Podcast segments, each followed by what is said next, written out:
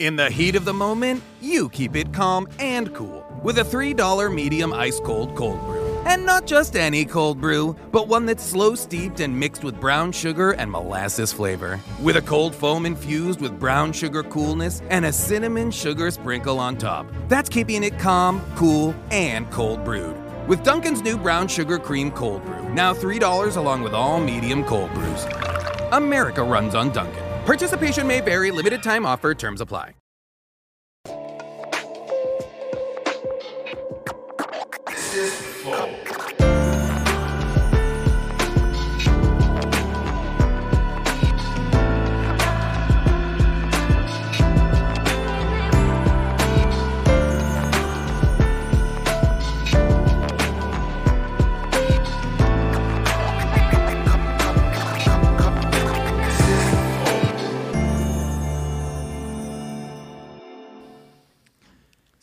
Começando mais um Flow Podcast. Eu sou. Aliás, só um Flow. Só um Flow. Toda vez, cara. Tô acostumado, velho. É falar.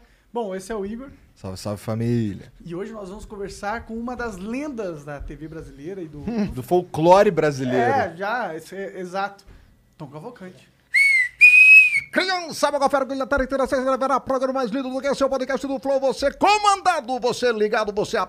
A partir de agora, audiência se conquistando com inteligência. É Monark, é Igor, é Igor, é Monark, é Tom Cavalcante, é muita coisa pra falar. Não perda.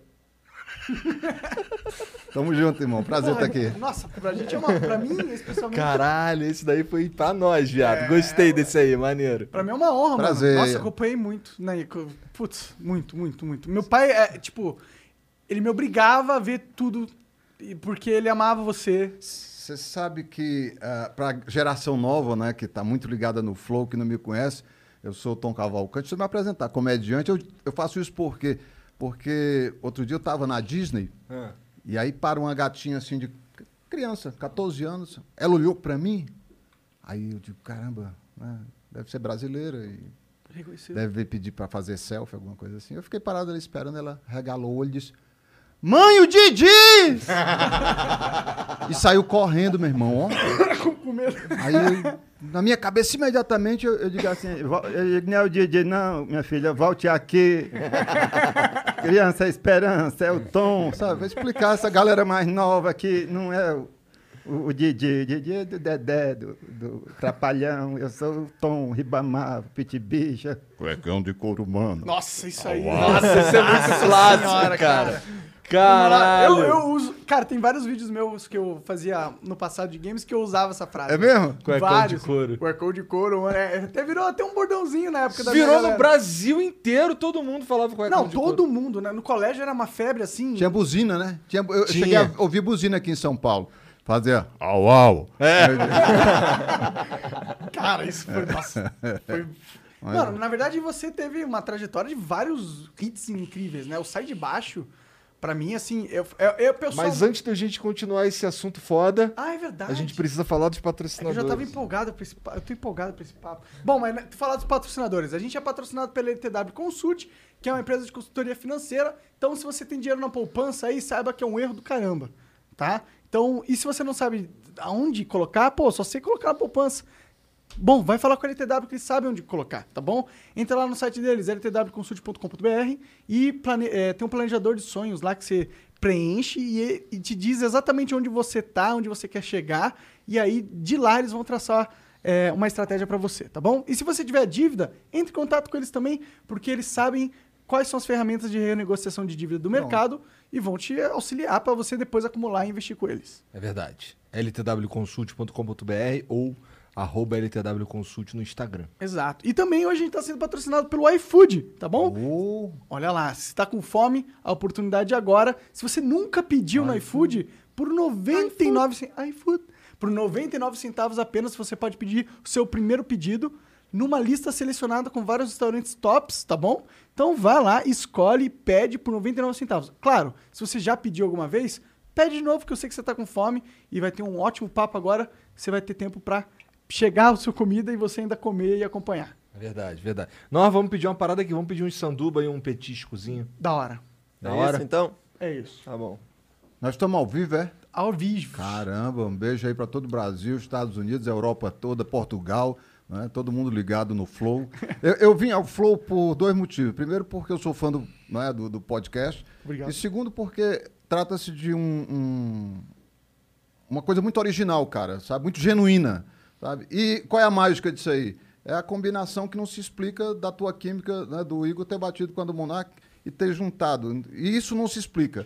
O cara fica batendo cabeça, dizendo assim, pô, como é que dois caras daquele ali, feio daquele jeito, como explodem fazendo sucesso? Não se explica, irmão. É verdade. Não se explica. Dois gordinhos ter tudo, como a gente costuma É, dizer. então assim, parabéns. É, é- é o programa que é o programa que hoje é o programa da galera mesmo e sabe é, é fenômeno. E eu tô em casa ali, tô navegando, tô ali flutuando na internet, tô vendo o programa de caramba, que interessante. Não tem como escapar. do- É energia, do- né? do- E do- pra gente é uma sorte do caralho, porque, pô, é meu sonho conversar com você, cara. É muito foda pra mim estar tendo essa oportunidade. E eu também, eu, eu da mesma forma, eu sou muito, sou muito aberto assim, a vida toda fui muito aberto, aberto no sentido de, de conversar, né? Mano, Aberto no sentido de sentar na grama e eu rolar uma lua e eu te beijar. Au, au. Não é isso. É, é sentido de estar sempre abraçando o novo, vendo, evoluindo, é por aí. Foda demais. E, bom, eu quero falar um pouco do Sai de, Sai de Baixo, cara. Fica à vontade, porque sai de baixo eu vi pra caralho também. Cara, Sai Escolinha, de não viu? Escolinha? Escolinha eu vi. No Viva, né? É, pois é. Vi depois. Eu vi, eu, eu vi, mas a minha memória é, mais forte é do, do Sai de Baixo, do Cuecão do- de couro, quando Sim. se fazia também. Mas, pô, do Sai de Baixo foi um negócio que é, na, a sociedade brasileira inteira acompanhou de um jeito assim. Muito foda, porque ela mostrava várias realidades ao mesmo tempo ali, junto num teatro, num teatro, né? Junto de, um, de, um- de uma peça. E, e era legal, eu gostava muito do teu personagem também. Porque ele representava a maioria dos brasileiros ali, né? E eu achava muito foda, achava muito engraçado É o. Ribamar. O, o Sai de Baixo, ele tem uma... Ele, é, é- é o, é o que eu falei do fenômeno. Foi a junção daquele grupo, que ninguém explica como é que chamaram o Miguel, como é que me chamaram, e juntou e deu certo. A Cláudia de Mendes, a Araci, Tatá, que Deus o tem aí, que partiu aí agora. E, enfim, e aquele grupo chega ali no chega ali na, na, na- Augusta, no Teatro Procopio Ferreira. A gente faz um primeiro programa, o Boni não gosta porque a gente estava meio que formal e as roupas e o cenário. Aí ele manda apagar aquele programa e ele era assim, era muito um cara muito decidido nessa hora. Apaga essa porra toda aí, apaga isso aí, tudo, isso, não vale. O Ribamar tem que vestir uma roupa. E eu fui cult na época porque eu já, porra, apareci todo garotão de, de bermuda, de, de, de cap virado, né? Porteiro maluco, comendo da dona da casa a- a- a- a- ao bairro todo, sabe? E olhava pro Miguel e eu digo, e aí, Lorão, como é que é, Lorão?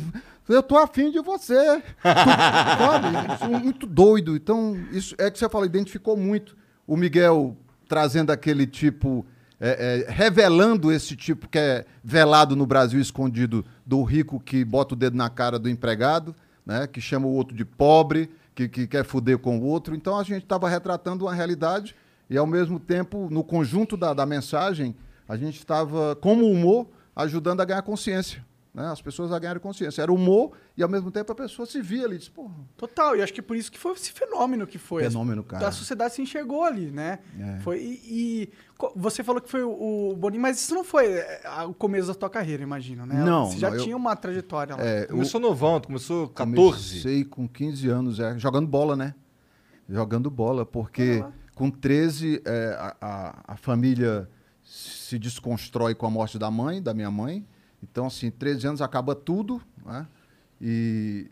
Tô até- não vou ia falar uma bobagem aqui, mas não vou falar não. Mas enfim, eu tava vendo o documentário da, da, da ali, que coisa louca. Saiu agora os dois aí. Nem vi. Puta, nem precisa. Então, assim, cara, é, mamãe morre e aí, cara, a gente fica. Um vai morar na casa de uma tia, eram são três irmãos. Um vai morar na casa da tia, outro vai pro interior do Ceará. E eu fiquei em Fortaleza, na casa de uma prima. E eu morava em frente ao campo do Ceará, né? Ceará Esporte Clube. E eu, com 13 anos, eu era um garoto que tava, sabia jogar bola direitinho atravessava a rua e ia jogar no dentro de leite. Então, me firmei ali dentro do dentro de leite, fui pra escolinha, depois eu fui, depois fui pro juvenil, Aí do juvenil fui para um clube menor, que era o Calouros do Ar, que era sustentado pelo pessoal da base aérea de Fortaleza, da, da aeronáutica. E ali já tinha um cachezinho e tal, que dá para comprar uma cocada e um copo de leite. Não, E o cara, hoje, se eu tivesse continuado no futebol, eu seria assim, um tipo, um Zico, não digo Zico, nem o Neymar, mas um gandula. É, eficiente, cara. Sabe, eu seria. E aí, como, e aí eu. E aí, olha que interessante. Nas preliminares de jogos eh, em Fortaleza, onde eu estava ali realmente ele fazendo preliminar, ou antes-preliminar, que vinha na sequência um Flamengo e Ceará, vai. Então eu tô ali em campo, na sequência vinha aquilo, e já começava a chegar aquela rapaziada do futebol, do esporte, para montar fio. Pra... E eu tô ali jogando, e tô vendo o cara, daqui a pouco, Flamengo e Ceará, você não pode perder por enquanto a partida do Juvenil do Ceará e do Ferroviário, não sei o quê. Eu, sabe, ali pela meia direita, olhando aquilo ali, achava bonito. Terminava, ia pra arquibancada, ficava do lado das cabines de rádio, vendo aqueles caras narrarem é, Rapidão. loucamente aquilo ali, alucinadamente, né? E É uma aquilo- habilidade, né? Processar aquilo ali, eu digo assim, cara, aí eu, aí eu comecei a querer fazer e fiz. Trabalhava pela metade do gramado, toca na ponta direita, vai embora agora o Ceará pela metade do gramado, ajeita a bola, toca na vertical, pode botar agora pelo comando, agora tocando para Igor. Levantou no comando, levantou na ponta direita, vai embora agora, Monarca de cabeça no canto, chutou, é gol! Gol! Eu digo, eu sei fazer essa porra aí. Aí, eu fiz- Sabe mesmo. Sabe Puta que pariu. Cara, não consigo e falar. aí não. era o João. Aí guardei isso pro João Canabrava, né? E aí, rádio em Fortaleza, FM eh, de, de 20 locutores, eu com 17 anos fui o último a ingressar. Eu toda a vida fui muito quieto, muito tímido. Então, porra, como, como entrar naquela rádio, que eu tinha um sonho de entrar no rádio, de falar naquela rádio. Chega o FM, até então era tudo AM, tudo, tudo mono. E aí, quando explode no Ceará o rádio FM com aquela coisa estéreo, né? Porra, aquelas vozes lindas dos locutores. Aí eu também digo, também posso engrossar a voz e Meter uns assim, né, mano? Então, gente, não sei quantos, 78 rádio, FM 90, que é voz de locutor tudo igual, né? Você, você que morou no Rio, né? Você sabe que rádio mundial. Aí tinha aquele Good Times. É. Em cada canção, momento de saudade. Antena 1. Antena 1 e tal. Aí fui, fui entrar no rádio em Fortaleza, 20 locutores, fui o último a ingressar. Era de 3 da manhã que o cara me dava a chance, às 5 só. Caralho. Duas horas da madrugada pra ninguém, né? Uma bobeira. E acontecia as bobeiras. Primeiro dia que eu entrei, que o cara me deu o texto pra me ler, eu nervoso, vai, liga o microfone, tá no ar. Eu digo, você vai ouvir agora Paul McCartney. Paul McCartney é o caralho, né? Então o cara, não, ainda não tá pronto. Aí fui estudar um pouquinho de inglês e tal, e um pouquinho não, muito. E voltei ingressei naquela rádio lá, fiquei na rádio FM, comecei a entrar na rádio AM fazendo graça também. Foi onde nasceu o meu primeiro personagem, Que era quem? seu Venâncio. Seu Venâncio, que é um velho nordestino. 98 anos de idade, o homem quando envelhece, a barriga cresce, o pinto amolece, os ovos descem, a mulher oferece, ele agradece numa prece. Ah, se eu pudesse, acaba morto na fila do INSS. E hoje é SUS. Hoje é SUS. é. Olha, eu vou dizer uma coisa pra você, um prazer estar aqui, meu, meu, vocês têm idade de ser meus netos, meus netos. E eu digo uma coisa, cuide da saúde, meu filho? Cuide da saúde, porque ontem mesmo eu estive no, no proctologista. Vai, não vai, eu digo, porque um homem da minha idade, ele não tem a condição mental, psicológica de deixar de meter o dedo no rabo dele. Por quê? Porque a vida toda a gente só ouviu falar das verdades de macho. Eu, com oito anos de idade, vivia mais lagoa, me acabando na mão que nem colher de pedreiro. Ele a cara cheia de espinha, eu, eu, eu, eu ali na punheta, papai dizia, meu filho! Eu disse, que é, papai? Ele disse, masturbar deixa a pessoa surda. Eu digo, hein? Aonde, papai? E ontem eu fui no proctologista, quando ele foi meter o dedo na minha bunda, eu agarrei no pinto dele. Ele disse que qual é, vovô? Tá afim? Eu digo, dá pra ter certeza que você vai botar o dedo no meu cu. Esse foi o primeiro personagem, seu Venâncio. e, aí, e aí, cara, rádio e a loucura de querer, de, de, sim- das pessoas chegarem e dizer assim, está se perdendo aqui, está se perdendo. Lembro do Belchior, cara, num, num- numa barraquinha de praia em Fortaleza, ele, ele senta ali escondido, o, o- Estava angustiado, o e eu vi, eu digo, porra, Belchior tá ali, é ele? Aí terminou o showzinho, ele disse, você está se perdendo aqui no Ceará. Eu digo, meu irmão, me ajude a me encontrar e tal, né, brincando. E aí vou fazer jornal local, do, do jornal, jornal da, da, da Globo local, tirando um de sério, sabe? Meio-dia. Está começando o jornal, está começando o jornal pela TV Verdes Mares. É, o governo do estado do Ceará amanhã aumenta o varejo, não sei o quê. Seríssimo. E tal. falando com essa voz aí. Falando com voz de homem e tal. E aí, nos intervalos, brincadeira no estúdio. Aí o cara não dá, meu irmão. Assim não dá. Então, suspende o cara. E eu não aguentava, porque dentro de, dentro de mim tava o humor, né? Tava essa comédia que precisava explodir. Acho que tudo por sobrevivência, do sofrimento da vida, da mãe que vai embora muito cedo e, e você fica perdido no mundo. E digo assim, é preciso rir para sobreviver.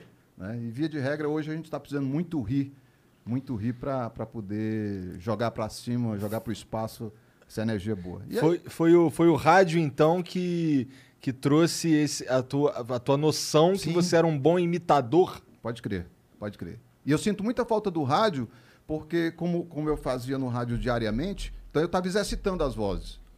Eu estava exercitando as vozes, eu estava eu tava imitando, então aquilo me dava muito ganho. Hoje em dia, assim, por uma questão de acomodação, às vezes o cara fala, tu imita fulano? Eu digo, cara, até imito, mas eu preciso me concentrar para poder... Antigamente no rádio eu estava com tudo na ponta da língua, né? Sabe aquele... eh, Eu lembro que uma, da- uma das imitações que eu fiz uma vez no rádio foi do João Avelange, que foi um ex-presidente da, da, FIFA e tal. E eu combinei com um radialista que esse cara estava em Fortaleza e o, o cara entrevistou... Eu fazia sempre isso. Sempre pegava um locutor, eu ficava em casa e os caras entrevistavam aquelas autoridades que chegavam no Ceará. Então, João Avelange está no Ceará. Aí o cara disse, vamos conversar agora com o presidente da FIFA, João Avelange, que vem a Fortaleza para ah, o encontro da, da CBF, da Federação Cearense de Futebol e da, e da, e da, e da FIFA. Bom dia, senhor João Avelange. Bom, bom dia a todos os ouvintes da Rádio Verde Mar. É um prazer estar aqui. Ontem eu estive quebrando o pau na beira-mar com as putas e não sei o que. Isso dava uma confusão. Porra, como é que o presidente da FIFA tá dizendo que tava com as putas ontem na beira-mar? e tá- E eu não tinha juízo nenhum, cara. Assim, 17 anos eu tava voando, sabe? E acontecia muito Maneiro. isso. Colo de Melo, na rádio, dando entrevista, Caralho. chutando balde. E era uma outra época no Brasil, né? Não, não era permitido ter essa não, não era. Não Era eu um pós-ditadura o só, negócio. só que eu não sabia. Só que eu não sabia. Eu, quando fui morar no Rio de Janeiro, que eu saí do Ceará, eu fui morar, eu fui morar numa kitnetzinha lá em Niterói, debaixo lá de, um- uma garagem, fudidaço mesmo ali. Eu lembro que eu liguei para minha madrasta um dia sem dinheiro nenhum no telefone público, tinha duas fichas, consegui ligar cobrar para Fortaleza.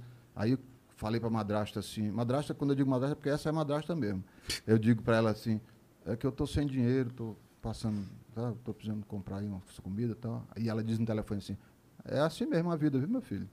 Vai aprendendo. Eu digo, então tá, tá, boa noite. Então, assim, fudido, cara. E aí eu quero dizer o seguinte, com essa, essa parada lá de, de Niterói, eu, depois eu melhoro de vida, entro na escolinha, começo a ganhar dinheiro, os canis começam a dirigir meus shows, eu comecei a aparecer no Brasil de uma forma realmente muito gigantesca, e fui morar em Ipanema. Fui morar em Ipanema, na Barão da Torre. Apartamentaço, comprei. Quando eu, no, no- no- no primeiro mês, assim, com uns 15 dias, eu estou chegando da gravação da escolinha, parece um cara de paletó na minha frente e olha para mim e diz, ligando ao assunto, você fala que não podia na época. É, senhor Tom Cavalcante? Eu digo sim. Ele disse, o presidente está querendo, por gentileza, pedir que você conserte o vazamento eh, do seu banheiro, que está caindo água em cima da cama dele, do quarto dele. E eu, meu avoado assim, sabe? TDAH, cabeça. Aí eu disse, tá, eu pensei que era um presidente de escola, sabe? Escola de samba.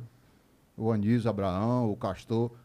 Aí eu digo, não, eu vou, vou mandar consertar. Aí É, seria menos perigoso, né? Menos perigoso. Aí passou 15 dias. Passaram-se 15 dias, o cara voltou de novo e disse, o presidente disse que se o senhor não tomar providência, ele vai pegar alguns funcionários, algum pessoal dele e vai mandar consertar. Eu digo, não, eu vou. Nesse dia eu saí para a escolinha, quando eu voltei, cara, encontro com o presidente. Era o Ernesto Geisel, que morava ali em Ipanema. Caralho. O velho já não era mais presidente, mas era presidente da Petrobras e era tratado como o Como o presidente. presidente. General. Velho alto assim, cara, entrei no elevador, ele disse, seu Canabrava, Canabrava, eu não sei se eu aperto sua mão ou se eu mando lhe prender, comigo assim, bem sério, ou se eu mando lhe prender. Eu fiquei assim com a cara de, de égua, né? Eu digo, ah, encabular um bode, né? Eu digo, caralho. Aí eu digo, não, eu, eu, eu, eu, eu, eu já. eu- eu- hoje, hoje mesmo eu vou atrás do, do, do homem. Eu fiquei gaguejando, cara. O cara, uma imponência, sabe? Falou sério mesmo. Não sei se eu mando lhe prender. Eu digo, prender não quero, né? Então, mandar consertar o seu vazamento do buraco do seu cu. Então, assim, pra poder fazer o negócio. E rapidamente eu fiz aquilo ali, cara. Rapidamente. Nunca mais deixou vazar porra nenhuma ali. Não, não, não, não. Eu tô de olhar pro teto. Eu dormi olhando pro teto, assim. Olha, nossa, caralho, não tá, não, tá, tudo direitinho. É desse jeito.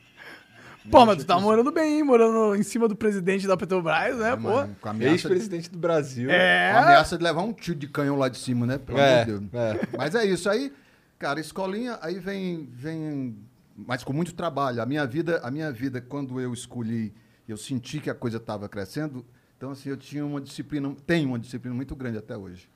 Então assim, é, é o meu negócio.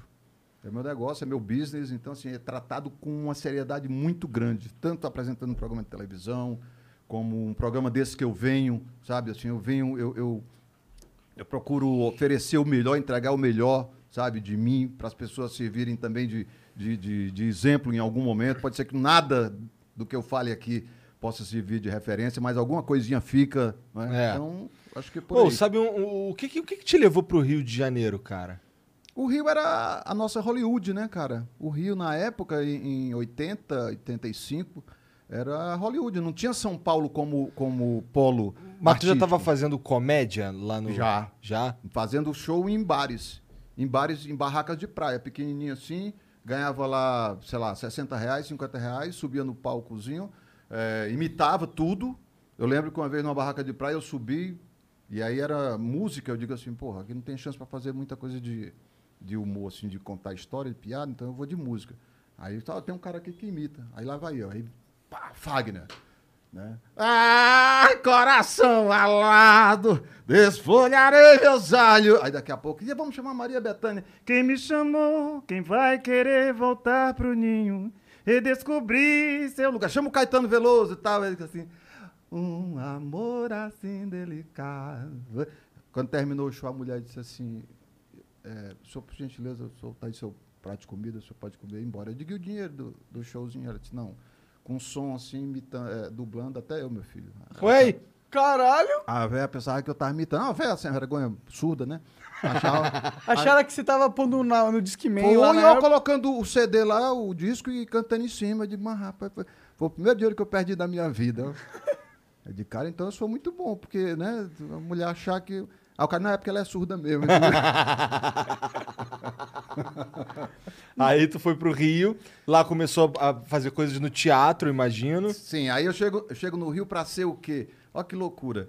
Tudo, tudo. A minha, a minha vida, cara, é, são 10 anos pra entrar na televisão. Na tentativa. Porque eu saio. Com o meu primeiro dinheiro de rádio, eu pego um. um- eu pedi umas férias na rádio, na FM. E aí tem um tio que. Ó, tudo é, o tio do tio que conhece o fulano do, do fulano. Aí eu tenho um tio que é sargento da aeronáutica, o Vanderlei, que tem direito à passagem aérea. Para uma vez por mês um parente pode viajar. E ele me dá uma passagem num Bandeirantes da FAB. Um Bandeirantes da FAB hoje em dia tem computador, é vendido para os Estados Unidos e tal. Naquela época, 86, ele voava por instrumento. E eu saio, 6 horas da manhã, num voo de instrução, tipo assim, o Igor ensinando pro, pro Monarca como é que se pilota um Tá Bandeirante. fudido então. Que era esse o, exer- o exercício deles era esse, né? Onde é o destino no Rio? Eu digo, eu tô dentro. Cara, mas é voo de instrução, eu digo, não interessa. Então, assim, sete machos sentados assim, de frente um pro outro, né? Porque não tem cadeira, não tem nada, assim. Sentado, agarrado umas correr e aquilo vai, vai, esse tremendo e turbulência. Eu digo, caralho, é assim mesmo. Eu olhando para foi eh, Desse aí já é lá na frente, quando a gente vai pousar na, em Ilhéus para abastecer, ele bate o trem de pouso e quebra o trem da frente ali, aquele pneu da frente, quebrou tudo. Aí, o voo que era para chegar no Rio às, às 8 da noite, chegou no outro dia, às 5 da manhã, na Ilha do Governador. O cara que estava em Niterói, que era amigo do tio, do vizinho que ia me buscar, que nem sabia quem era a figura, já tinha duas vezes saído de Niterói para a Ilha do Governador, sabe na- assim. no- Quando eu liguei, 5 da manhã, aquele pessoa que eu liguei, ô, cheguei, ele disse, tá que pariu, porra, eu pensei que tinha caído essa porra aí, que eu já fui duas vezes aí. Você tá mesmo no Rio? Eu digo, tô, tô, é porque teve um problema lá na Bahia com o avião. E o cara veio me buscar num chevette puto, meu irmão, sabe? Puto dessa mala que mandaram e essa mala não chegava. Porra, ia longe pra caralho. Porra, longe pra cá, sair lá de Niterói. É. Cara, quando, eu- quando eu vim chegando de madrugada no Rio, eu olhando assim, aquelas luzes assim que fica ali pe- perto do, da Ilha do Governador e tal, e eu olhava, eu, olha que inocente, eu olhando pra ponta da asa, que eu vinha olhando desde que começou a escurecer, pra ponta da asa e achando que era Fortaleza, sabe? aquela luzinha de que deve ser Fortaleza. Eu não tinha noção que aquela ponta de asa tinha uma luz na Tinha uma ponta. luz na ponta. E quando pousa ali no Rio, tal, os militares se recolheram, foram para as casernas dele lá, para as casinhas dele, e, e o cara vai me buscar.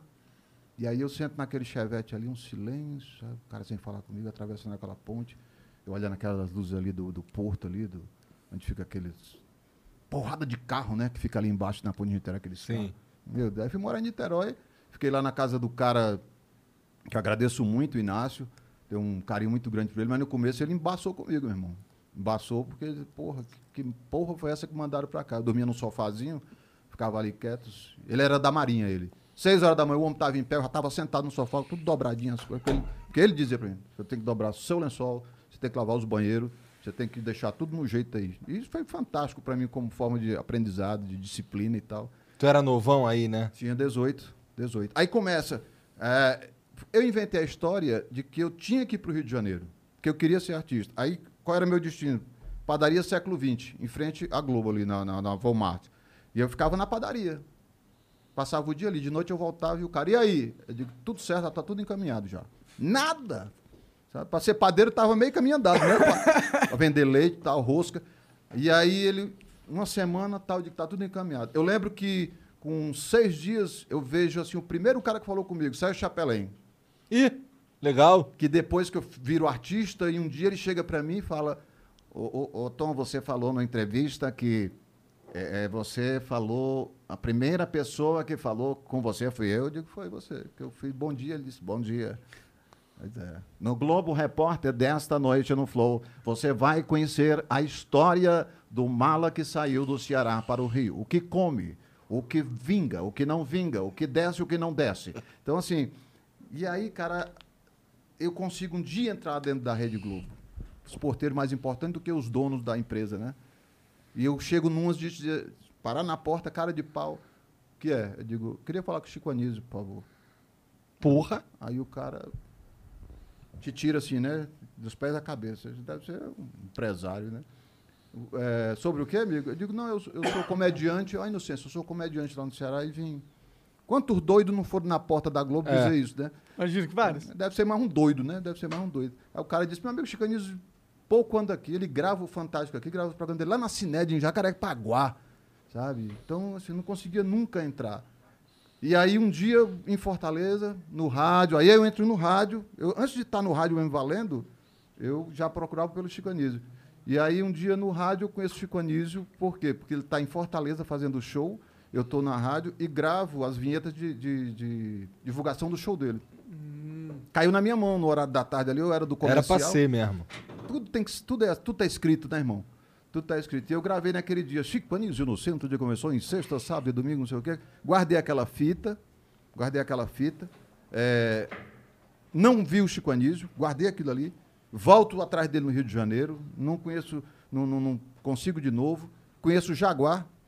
A rádio FM nasce no Rio, literalmente, num momento onde na, onde na Rádio Cidade, que ficava no Jornal do Brasil, nasce a Rádio Cidade, com Eladio Sandoval, com Jaguar, Fernando Mansur. Fernando Mansur é aquele que fala Hollywood, o sucesso. Isso era muito no Rio, era muito Rio de Janeiro. E naquele dia eu, eu conheci esse Jaguar na barraca de praia ali na- em Copacabana e falei, o cara gostou de mim, um nordestino lá de Alagoas. Ele disse, show vozeirão, disse, meu irmão, vamos comigo lá na Rádio Antena 1 para fazer essas macacadas aí, essas palhaçadas. Cara, eu fui um dia, domingo de manhã, arrebentei na Rádio Antena 1. Veio diretor falar comigo, e eu guardei aquela fita. Fiz, eu acho que uns 20 personagens. Fiz mulher, fiz velho, fiz, fiz o corno, fiz o padre, fiz o pastor. Meu amigo, minha. Então, assim, guardei aquilo. Volto pro Ceará, o Chicanismo voltou para fazer show, ó. Aí eu digo, agora eu pego ele. Mas como? Cadê? Como é que eu encontro esse cara? A menina que era minha vizinha, a Aninha, que eu não sabia, trabalhava de secretária na construtora do primo dele, ó. Caralho. Eu tô sentado na calçada, a Aninha vai passando assim. E aí, Tom? Como é que tá lá na rádio? Eu digo, tá, tá mesmo, Aninha. Diz que o Chicanismo está por aí, cara. Eu tô atrás dele. Ela disse, eu trabalho. Nunca tinha tocado nesse assunto com a Ana. Nem citado Chicanismo para ela. Ela disse, eu trabalho na, na empresa do Jairo, que é primo dele. O Jairo deve saber onde é que ele tá. Ora, foi dito e feito, ó. A Ana chegou pro Jairo, perguntou onde é que ele estava, casa de praia. Aí eu peguei o chevette lá do papai, ó, peguei o gravador velho desse tamanho, aquele CCE, peguei a fita que eu tinha tudo gravado de personagem, botei dentro do carro e me mandei pra praia. 60 quilômetros. Peguei o endereço. Era o GPS, era. É, o manualzão lá. de- ah, Era só- placa na estrada. É, esse olhando, olhando as placas, É. bodega e tal. Chego assim, passo na frente e tal, aquela casa grande, para o carro um pouco distante. Aí vem, um, como diz no Nordeste, curiando, né? Pelas beiradas, pelo cu pelas beiradas, né? Que o Falcão diz. E eu venho olhando, venho olhando ali. Lá está o cara sentado, ó, meu irmão. Tomando cerveja, assim, uns, uns 40 metros. Eu digo, puta que pariu, é ele, ó.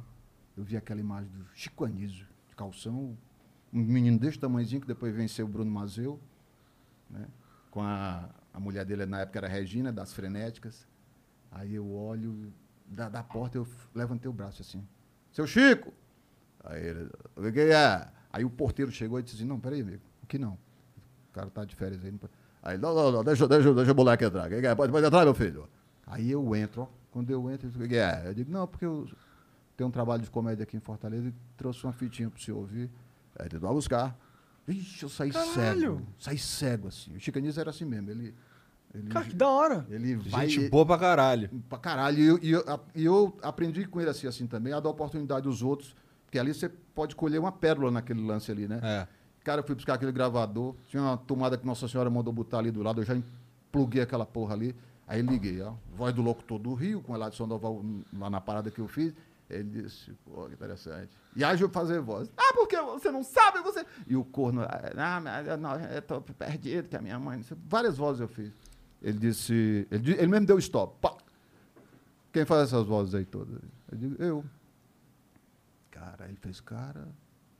Você escreve? Claro, né? Experiência de vida, eu digo sim. Nessa hora você tem que mentir. Aprenda, você que está me vendo aí no Flow, tem momentos que a mentira ela é benéfica, ela é salutar. E nesse momento você, você se vira depois para dar conta, porque eu disse, você sabe escrever? Eu digo, sei. O cara nunca tinha visto uma linha de redação, de nada. Aí Ele disse, quer trabalhar comigo, filho? Aí Ali no dia, na hora. no dia na cara. Quer trabalhar comigo? Me procura do Rio de Janeiro, ó. Aí eu fiquei assim, uns três segundos assim, parado, eu digo. Não existia a palavra sacanagem ainda na época, não. Existia, tá brincando, né? Cearense que você tá brincando disso, não. Falando sério. Cara, aí peguei o telefone do, do Chico, lá, da produção. Eu ligava para essa produção, assim, dez vezes por dia, ninguém. Ah, desligava. Não, é porque eu encontrei o Chicanísio, ele esqueceu de falar. Putz. Eu, eu encontrei o Chicanísio e ele papapá, e nada. E nada. Aí eu digo, eu vou atrás dele na Globo de novo. E fui na Globo duas, três vezes de novo, saía da rádio, saí da rádio, porque os caras não aguentavam mais essa parada de eu ter que abandonar o programa. Não, meu irmão, agora não dá mais pra trabalhar aqui não. Pô, então eu fiquei desempregado. Quando eu fiquei desempregado, que eu fiquei de bobeira na rádio, a, a- fiquei no bairro ali de bobeira, que a turma me via sem fazer nada, e aí? Eu digo, não, é porque eu estou contratado pela Globo e eles pediram um, um período para poder é, é, eles arrumarem lá Um programa, tá. roupa, programa, tudo, os personagens que eu vou fazer, tudo eu sonhando, né? Sonho, o sonho pode acontecer. E, e aí o Chico pediu para eu ficar um tempo aqui em Fortaleza. E aquilo foi apertando. Sabe? O pessoal da rádio, eu ouvia de manhã os locutores, cadê o Tom Cavalcante? Disse, Rapaz, aquilo é um mentiroso, rapaz. Tá, tá com nada, eu vi. eu cheguei a ouvir os caras dizendo que não tá com nada, coitado. É um pobre coitado que sonhador e tal. Eu digo, eu não posso mais ficar no Ceará. Agora é que eu tenho que ir embora. Aí provoquei na imprensa eh, que eu tinha sido contratado. Saiu no Diário do Nordeste, saiu no Jornal o Povo, uma manchete, ó, cearense, mais um cearense contratado pela Rede Globo. Aí eu tive que ir embora. Né? Não tinha mais como ficar ali, já era. Tinha saída. Fui para o Rio. Quando chego no Rio, quem é que me ajuda? Quem é que me acode? O Fagner. O Fagner que eu tinha conhecido em Fortaleza e tal. Liguei para o Fagner. O Fagner, não, vem aí, meu irmão. E eu chego no Fagner, qual é? Eu digo assim, não, porque eu estou atrás do Chico, eu não encontro. Ele me chamou, é verdade isso? Eu, é, me chamou para trabalhar ele, mas eu não encontro o cara. Ele disse, eu sei quem é que vai encontrar o Chico. O Zico. Porra! O Zico, porque o Zico tem o UFC, o, F- o- o centro de futebol dele, o Bruno joga com os meninos dele. E o Fagner é compadre do Zico, é, é- é padrinho do Bruninho e tal. E aí eu digo, então tá. Cara, ele, isso sexta-feira, a parada era domingo. O Zico liga pro, pro Chico Anísio, o Chico Anísio vai pro campo lá, porque o Cearense estava atrás dele. Eu vou com o Fagner lá de manhã, no, no- no campo, quando chego lá, lá está o Chico Anísio. Aí o Zico, nem conhecia o Zico. O Zico chegou, o Zico chegou e disse, você tá aí, ô, tá aí o cara que tu tá procurando, porra. Naquela vozinha dele, tá aí o cara que tu tá procurando aí, ó.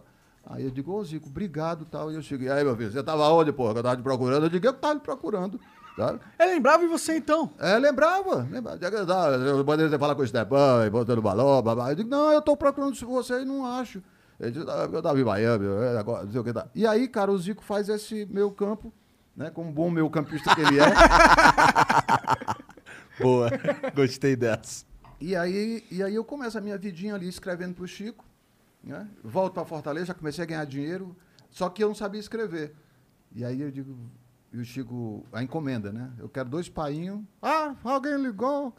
E quero um Tintones e, e um Pantaleão. É, Tintones, quem lembra do Tintones, né? Mas podem correr a sacolinha. Tal. E o Pantaleão era. era 1927, até mentira até. Cara, eu fiquei apavorado, fui atrás de um cara que Eu era gostava do Bento Carneiro. Bento Carneiro. É, Vitor Carneiro, aqui no Brasil. Eu jogo pra você que você vai ficar andando com os peitos pra trás, é. Eu sei que eu, eu chego em Fortaleza e vou atrás do Nonato Albuquerque, que era o único cara, professor da Faculdade de Letras, que eu sabia que escrevia. Quando eu cheguei pro Nonato, ele falou, um outro anjo na minha vida, né? A vida é feita disso, a gente encontrar anjos na vida, a gente que vão dando a mão. Só anjo foda que tu teve, hein? Pois é, cara, Deus foi muito, é, muito generoso comigo. Aí o Nonato, pô, locutor de rádio também, pode deixar que eu, que eu escrevo os textos. Aí, pá, mandava pelo malote da, da, da Globo local, chegava no Chico, aí o cara ligava. O Chico adorou os textos. Ele tá pedindo que você escreva mais três pro Azambuja, mais dois pro Bento Carneiro. Puta que. E grana curta, né? Eu chegava pro Nonato dizendo, Nonato, a grana é curta, tá aqui, ó, tô ganhando isso. Nunca cobrou um real meu, nunca quis, sabe? E, enfim. E aí eu fui crescendo dentro do processo, comprei uma máquinazinha Olivetti, fui morar em Niterói, pegava a máquina velha, pegava os textos. Cara, eu tive a oportunidade de, de, eh, beber da água de, de Enfio, né, que é uma lenda da, da história da, da cultura brasileira. Arnaud Rodrigues, sabe? Putas roteiristas do mercado. E o menino ali, com aqueles roteiros na mão, pegava tudo e ficava lendo, decorando aquilo ali.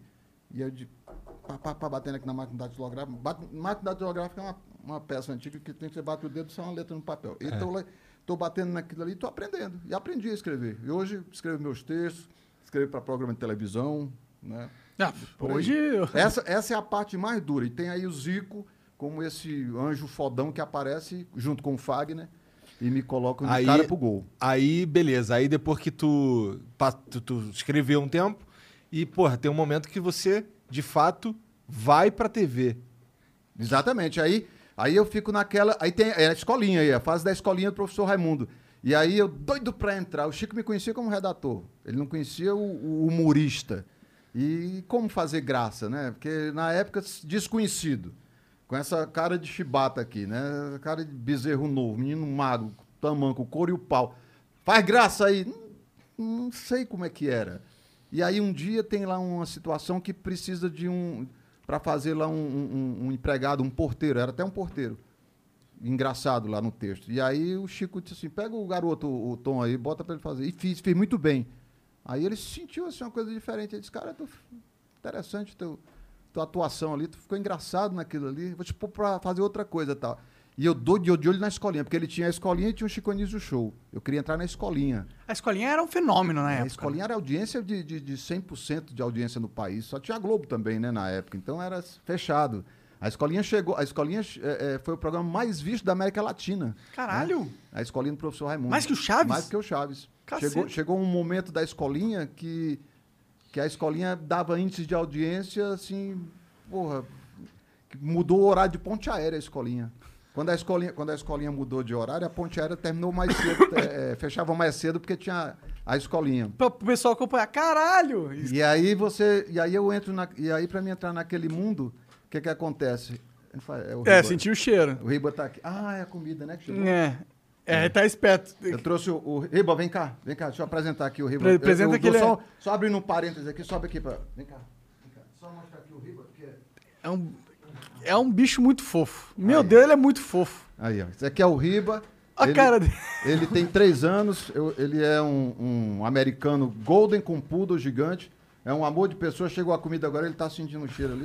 Bom. E tá atrás do namorado, viu, galera? Quem tiver uma namoradinha pra ele aí. pra É, ele tem até Instagram e tudo, né? Qual que é o Tem- Instagram É dele? Riba Dudo, o Instagram dele. Riba Dudo. Riba Dudo, das fotos mais lindas e tem nudes também lá dele. Aí você tá com- falando que é raro essa, essa, esse tipo de Sim. mistura, né? Tem um, tem um da Angélica, lá do Luciano Huck, Loucura, Loucura. é, e tem um do Mion. Tem um do Mion. Ele passou a rola na cachorrinha do Mion.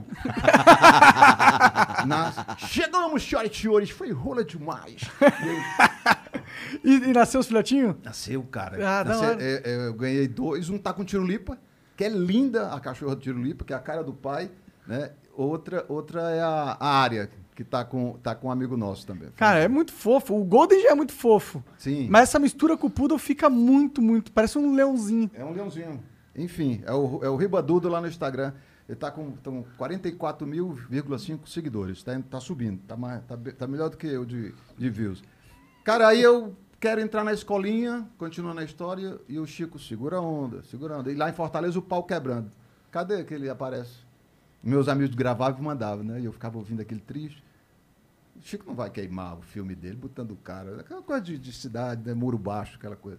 E eu digo, agora é que eu tenho que provar mesmo que eu sou capaz. Não consegui entrar na escolinha porque eu estava nessa capitinga explodindo de, de sucesso. Né? É, eu vi.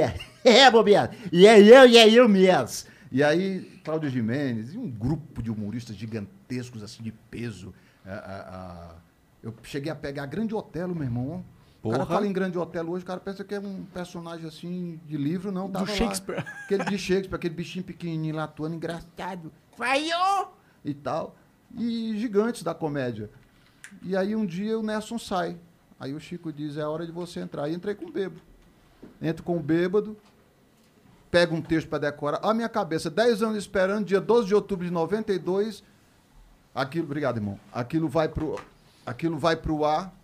No- durante a gravação, o Chico Anísio chama aleatoriamente, porque ele não chamava na ordem, e eu lá atrás. tá? De olho roxo da, da maquiagem, cabelo assanhado, tá lá, tá lá atrás. E eu só de olho aqui. Aquela gravata toda torta. Gravado, microfone aqui pendurado. Eu digo, oh, meu Deus, me chamando. Daqui a pouco ele. João Canabrava! Eu digo, Raimundão, gente fina! Alves Agostinho Garcia tá em cena. Como é que é, Raimundão? Porra, você tá fudido de velho, hein? Porra, eu fui pra cima, sabe? Mas no improviso, assim, louco, sabe? E os caras começaram a rir porque quebrei tudo, quebrei a quarta parede, né? De, de- de- Aí o, o Chico achou aquilo maravilhoso, que é o bêbado, né? Que é, na essência, um cara tá, tá embriagado, então o cara. E eu entrei numas, assim, sabe? Esculhambei com tudo, peguei a dona Bela, aquela que era feia, Ah. só pensa naquilo. Eu disse, pensa no, no jacaré. Ô, mulher feia, puta que pariu. Tal, e kkk, risada, risada. E aí, eu digo, e no final ainda digo, a minha nota aí, Ramon. André, vagabundo. Aí eu fui sentar ali e tal, fui lá para aquela. Sentei ali atrás, assim, fechei os olhos assim, digo, meu Deus do céu. Um zumbido no ouvido. Zim. Tô na escolinha. A vida toda o pessoal aplaudindo. né? Eu tenho essas imagens, o pessoal aplaudindo e eu sem acreditar naquilo. E aquele, toda aquela luta de, de, de, de rádio, voltou aquele filme, né? Quer dizer, uma, re- uma vida que se renovou naquele instante. Aí eu criei marra mesmo, casca grossa, para seguir. Com o apoio do, do Chico e de grandes anjos na minha vida. Maneiro demais. E aí foi. Isso daí foi o começo de vários outros personagens. Pois eu tava é. falando mais cedo que um, assim, tem o Ribamar, tem o, tem o João Canabrava, que inclusive é quem batiza essa, essa cachaça aqui, né? Ele já bebeu tanto que a imagem dele está desaparecendo. É, essa daqui sumiu. tá aqui o da outra. Ah. É. Essa é, essa é a cachaça que eu trouxe para vocês, que é, que é uma parceria minha com a Trembam, lá de Minas Gerais, do Humberto, da Suzana. E, cara, essa cachaça. Olha é- ele aqui. É, a cachaça João Canabrava. Na verdade, ela, ela é mais para os amigos, né? É, o Antônio Bandeiras, ele, lança um, um- ele lançou uma tequila. O Bandeiras lançou uma tequila e o que, é que ele faz? Ele compra lá uma, uma, uma tequila, de um apioso, ele comprou e ele começa a, a dar para os amigos. E aquilo era tão gostoso que foi passando né, por formadores de opinião, e é o que eu estou fazendo. Vocês são formadores de opinião. Se, o- se o Monarca, se você disser assim, porra, a cachaça do Tom é boa pra caramba, o cara, onde é que eu encontro? Aí eu vou atrás de fazer mais, entendeu? Entendi. Ainda, tu ainda não, não, não faz não, ela pra- não tá em linha de fabricação, não. Experimenta Ela- um pouquinho aí. Vou experimentar. Agora, é, se você experimentar, você, você vai apaixonar. né? Vou experimentar. Eu só não vou tomar porque eu tô numa promessa. Eu também não tô bebendo. Eu tô, Não posso, não posso também. eu tô- eu tô- tu o que é pra emagrecer? É? Não, é, eu é que eu tava é, passando vergonha, bêbado. E aí eu só não tô Entendi. mais agora. Porque Entendi. eu prometi que eu não vou beber. Entendi. Prometeu pra mulher que não ia beber, porque se ele beber, ele. que Antigamente, antigamente prenda. o cara via o cara caído, caído no bar assim, chorando, e dizia assim, ó, levou chifre, né? Hoje em dia não, hoje o cara vê, isso é cachaça, meu irmão. Isso é pinga mesmo, é cachaça que ele tomou. E tu tava falando que estudou pra caralho aí os bêbados pra fazer o João Pra fazer o canabrava. Os caras né? que escorregam. Na, vi- na vida é, é, de bairro, né, de, de subúrbio que eu morei, tudo, de boleiro que eu fui, porra, o que a gente conviveu com disco velho, com o nó cego, com a rapaziada toda. Então, assim, é, ela é foda, viu? Cheira. Ela é foda, é um. Nossa. Ela é muito show essa cachaça. Trem bom, cana brava. Bom, bom, bom, Bom bom mesmo. Eu, eu vou tomar um pouquinho só, porque. Toma Arranja um Você- copo, Borga, pra nós. Não, aqui, ó. pego- Com gua... é, com... Ah, tem um copo aqui, na verdade, ó. Porque a pessoa beber só faz mal, sabe? Ah, é? É, a pessoa faz mal. E eu vou ensinar uma coisa pra ti que eu aprendi com o Roberto Carlos, É. que é o, o cantor, não é o lateral, não.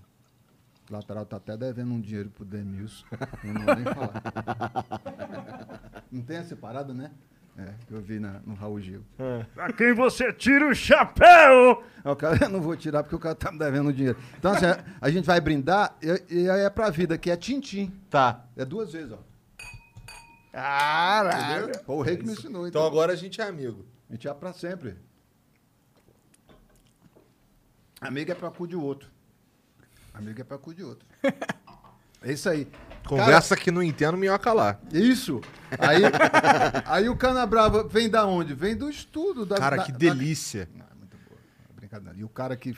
O cara que, pior que numa o cara que tem, de o cara que tem lá a parada, ele é um, um exímio conhecedor de cachaça. Que delícia, cara. É bem diferente. E a Tá de cachaça parabéns. de Minas é são leve, famosas, hein? E é leve. exatamente. Não é aquela porrada que Exatamente. Você toma, assim, é negócio de. Nada disso. Porra. Queria. E É, vai aí, ficar sem. e aí o que que acontece? O. Porra, bateu. A, a, a, a, a cachaça, cara, a cachaça é uma coisa que du- durante a pandemia foi. foi a, se você tá na segunda dose, eu já tô na décima. Hoje, hoje de manhã, Monarca aí, assim, café da manhã, só pra vocês entenderem, pessoal do Flow, você que tá em casa.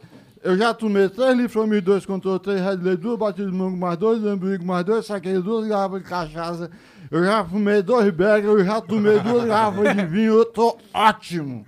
A pessoa fala assim, ah, você não, não, não, não se preocupa com o seu fígado, não? Eu digo quando eu tinha, né?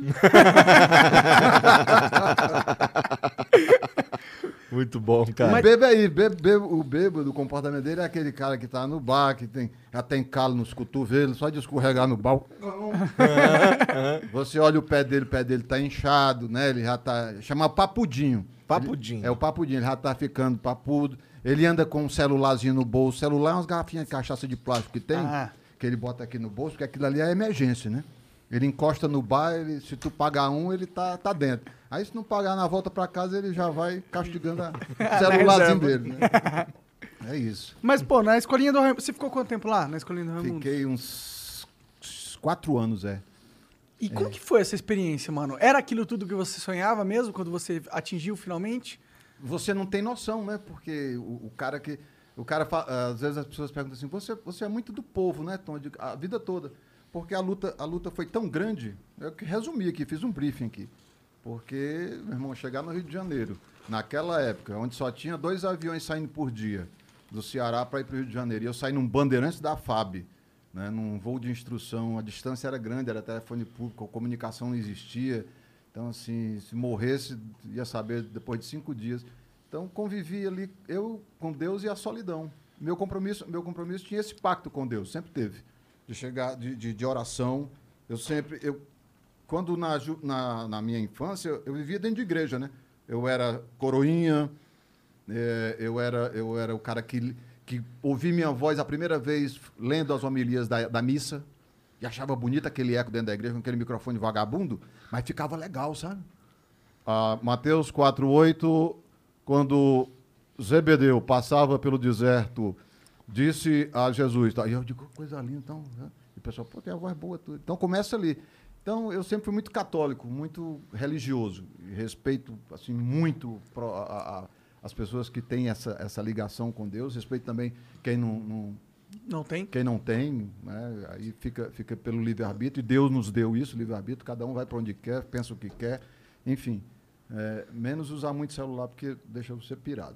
E, e aí o que, que acontece? Eu, nessa minha relação com Deus, com, com esse Cristo vivo, que depois eu confirmei e legitimei quando eu fui a Jerusalém, que a pessoa precisa ir a Jerusalém.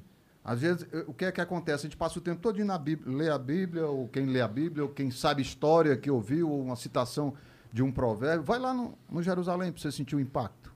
Como é que foi? Vai lá um dia para você ver.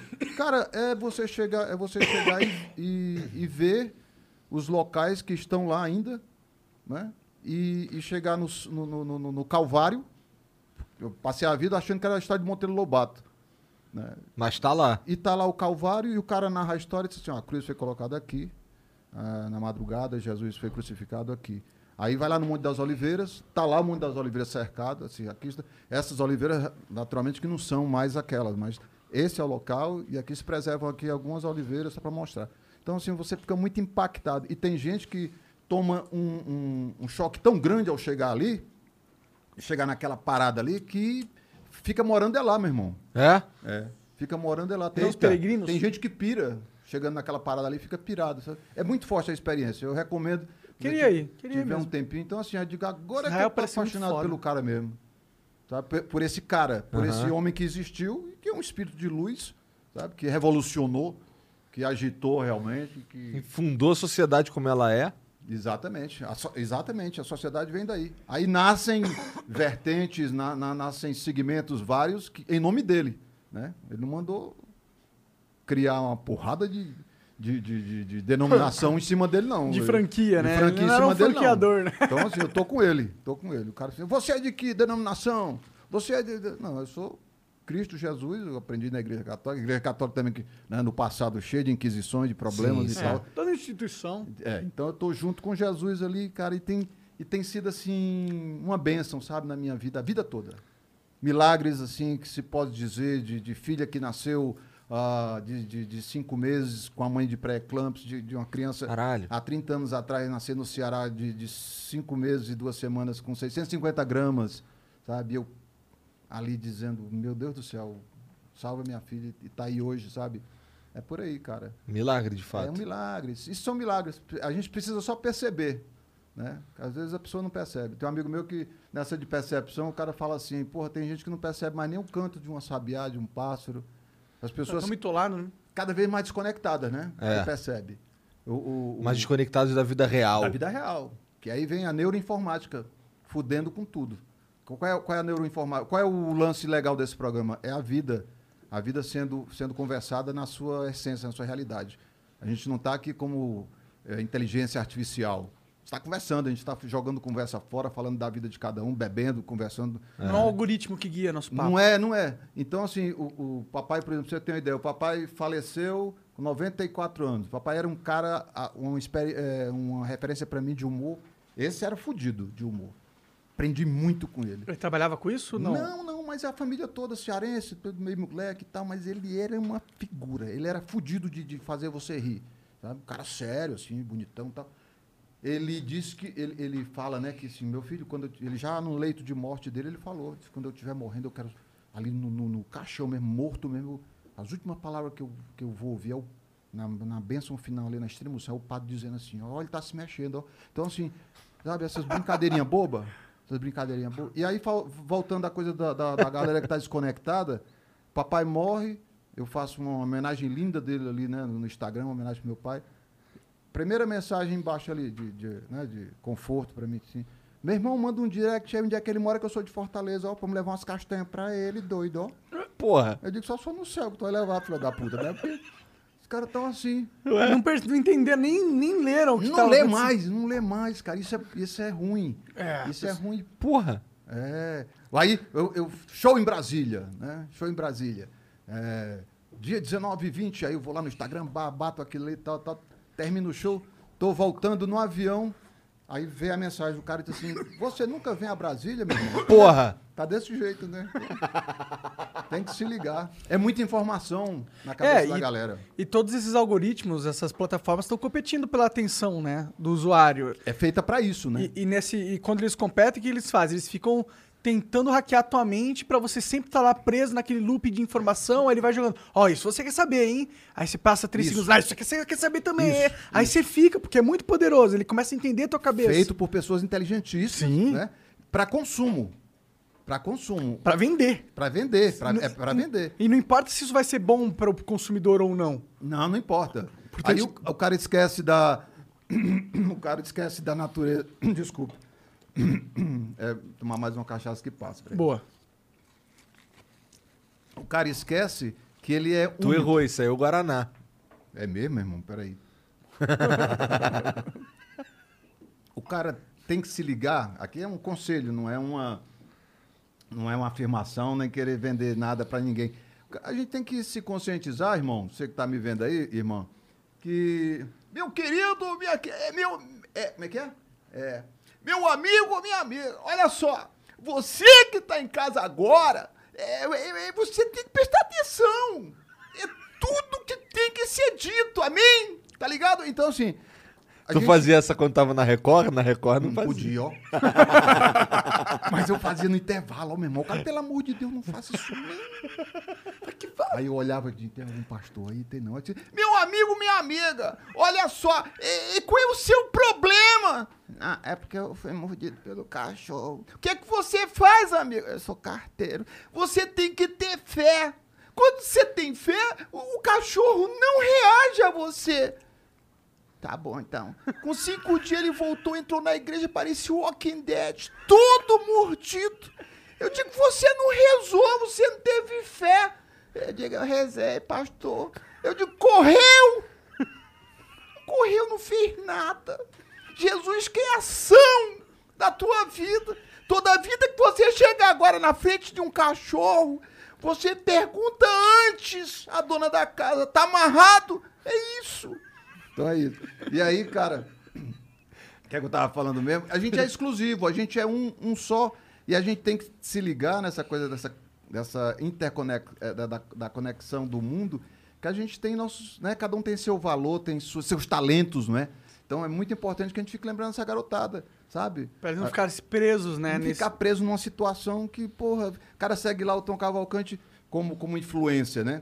Sem querer, tem coisa boa? Tem, claro. Mas cuidado com quem vai seguir, porque às vezes o cara já decolou, tá vivendo a vida dele e tu tá ali achando que vai ser o cara, não. Tu tem tua vida própria, tu tem teu talento, sabe?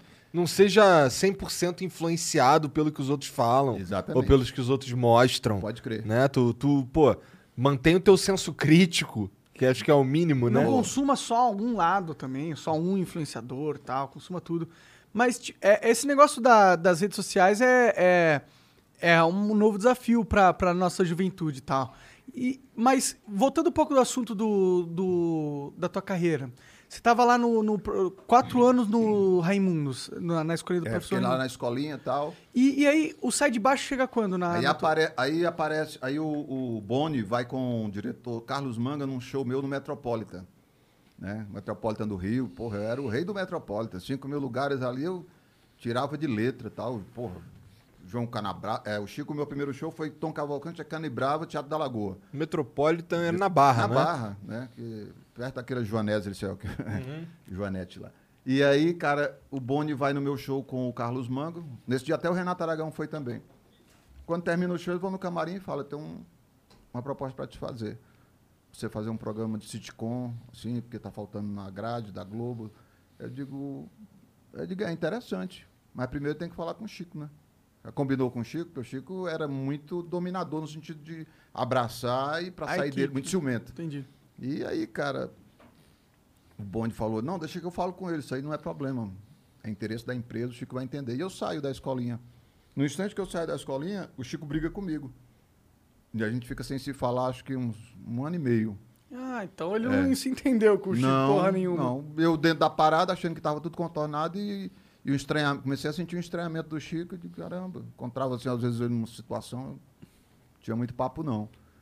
E eu conhecia muito o Chico. Cara, aí a gente ficou esse, tem esse gap e depois a gente volta a nossa amizade aí é pra sempre. Aí se torna uma coisa muito, muito concreta, assim. O Chico chega no final da vida dele já dodói.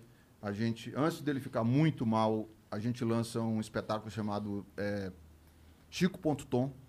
Chico.tom, é onde o Chico manda fazer pela, pela a Bestmol todas as vinhetas, assim, espetáculos pelo Brasil, uma coisa linda que a gente fez. Eu entrava de, ele entrava de Chico, Anísio, eu depois entrava de Tom Cavalcante fazendo meu solo, e depois entrava o professor Raimundo e o João Canabrava. Aí não tinha pra ninguém. Porque a gente ao vivo ali, os dois, no improviso, puta que pariu, era foda. Ele disse, quem é que tá falando por aqui? Disse, quem é você? Ele disse, tá tão embriagado que não me conhece mais, né, vagabundo? Disse, puxa vida, há quanto tempo, Raimundão? Gente fina e tal. Porra, e das histórias mais imorais do mundo, assim, sabe? Teatro não tinha, né? Não tem essa, não. É, tem teatro pode filtro. tudo. Chutava, chutava o balde, meu irmão. Chutava o balde.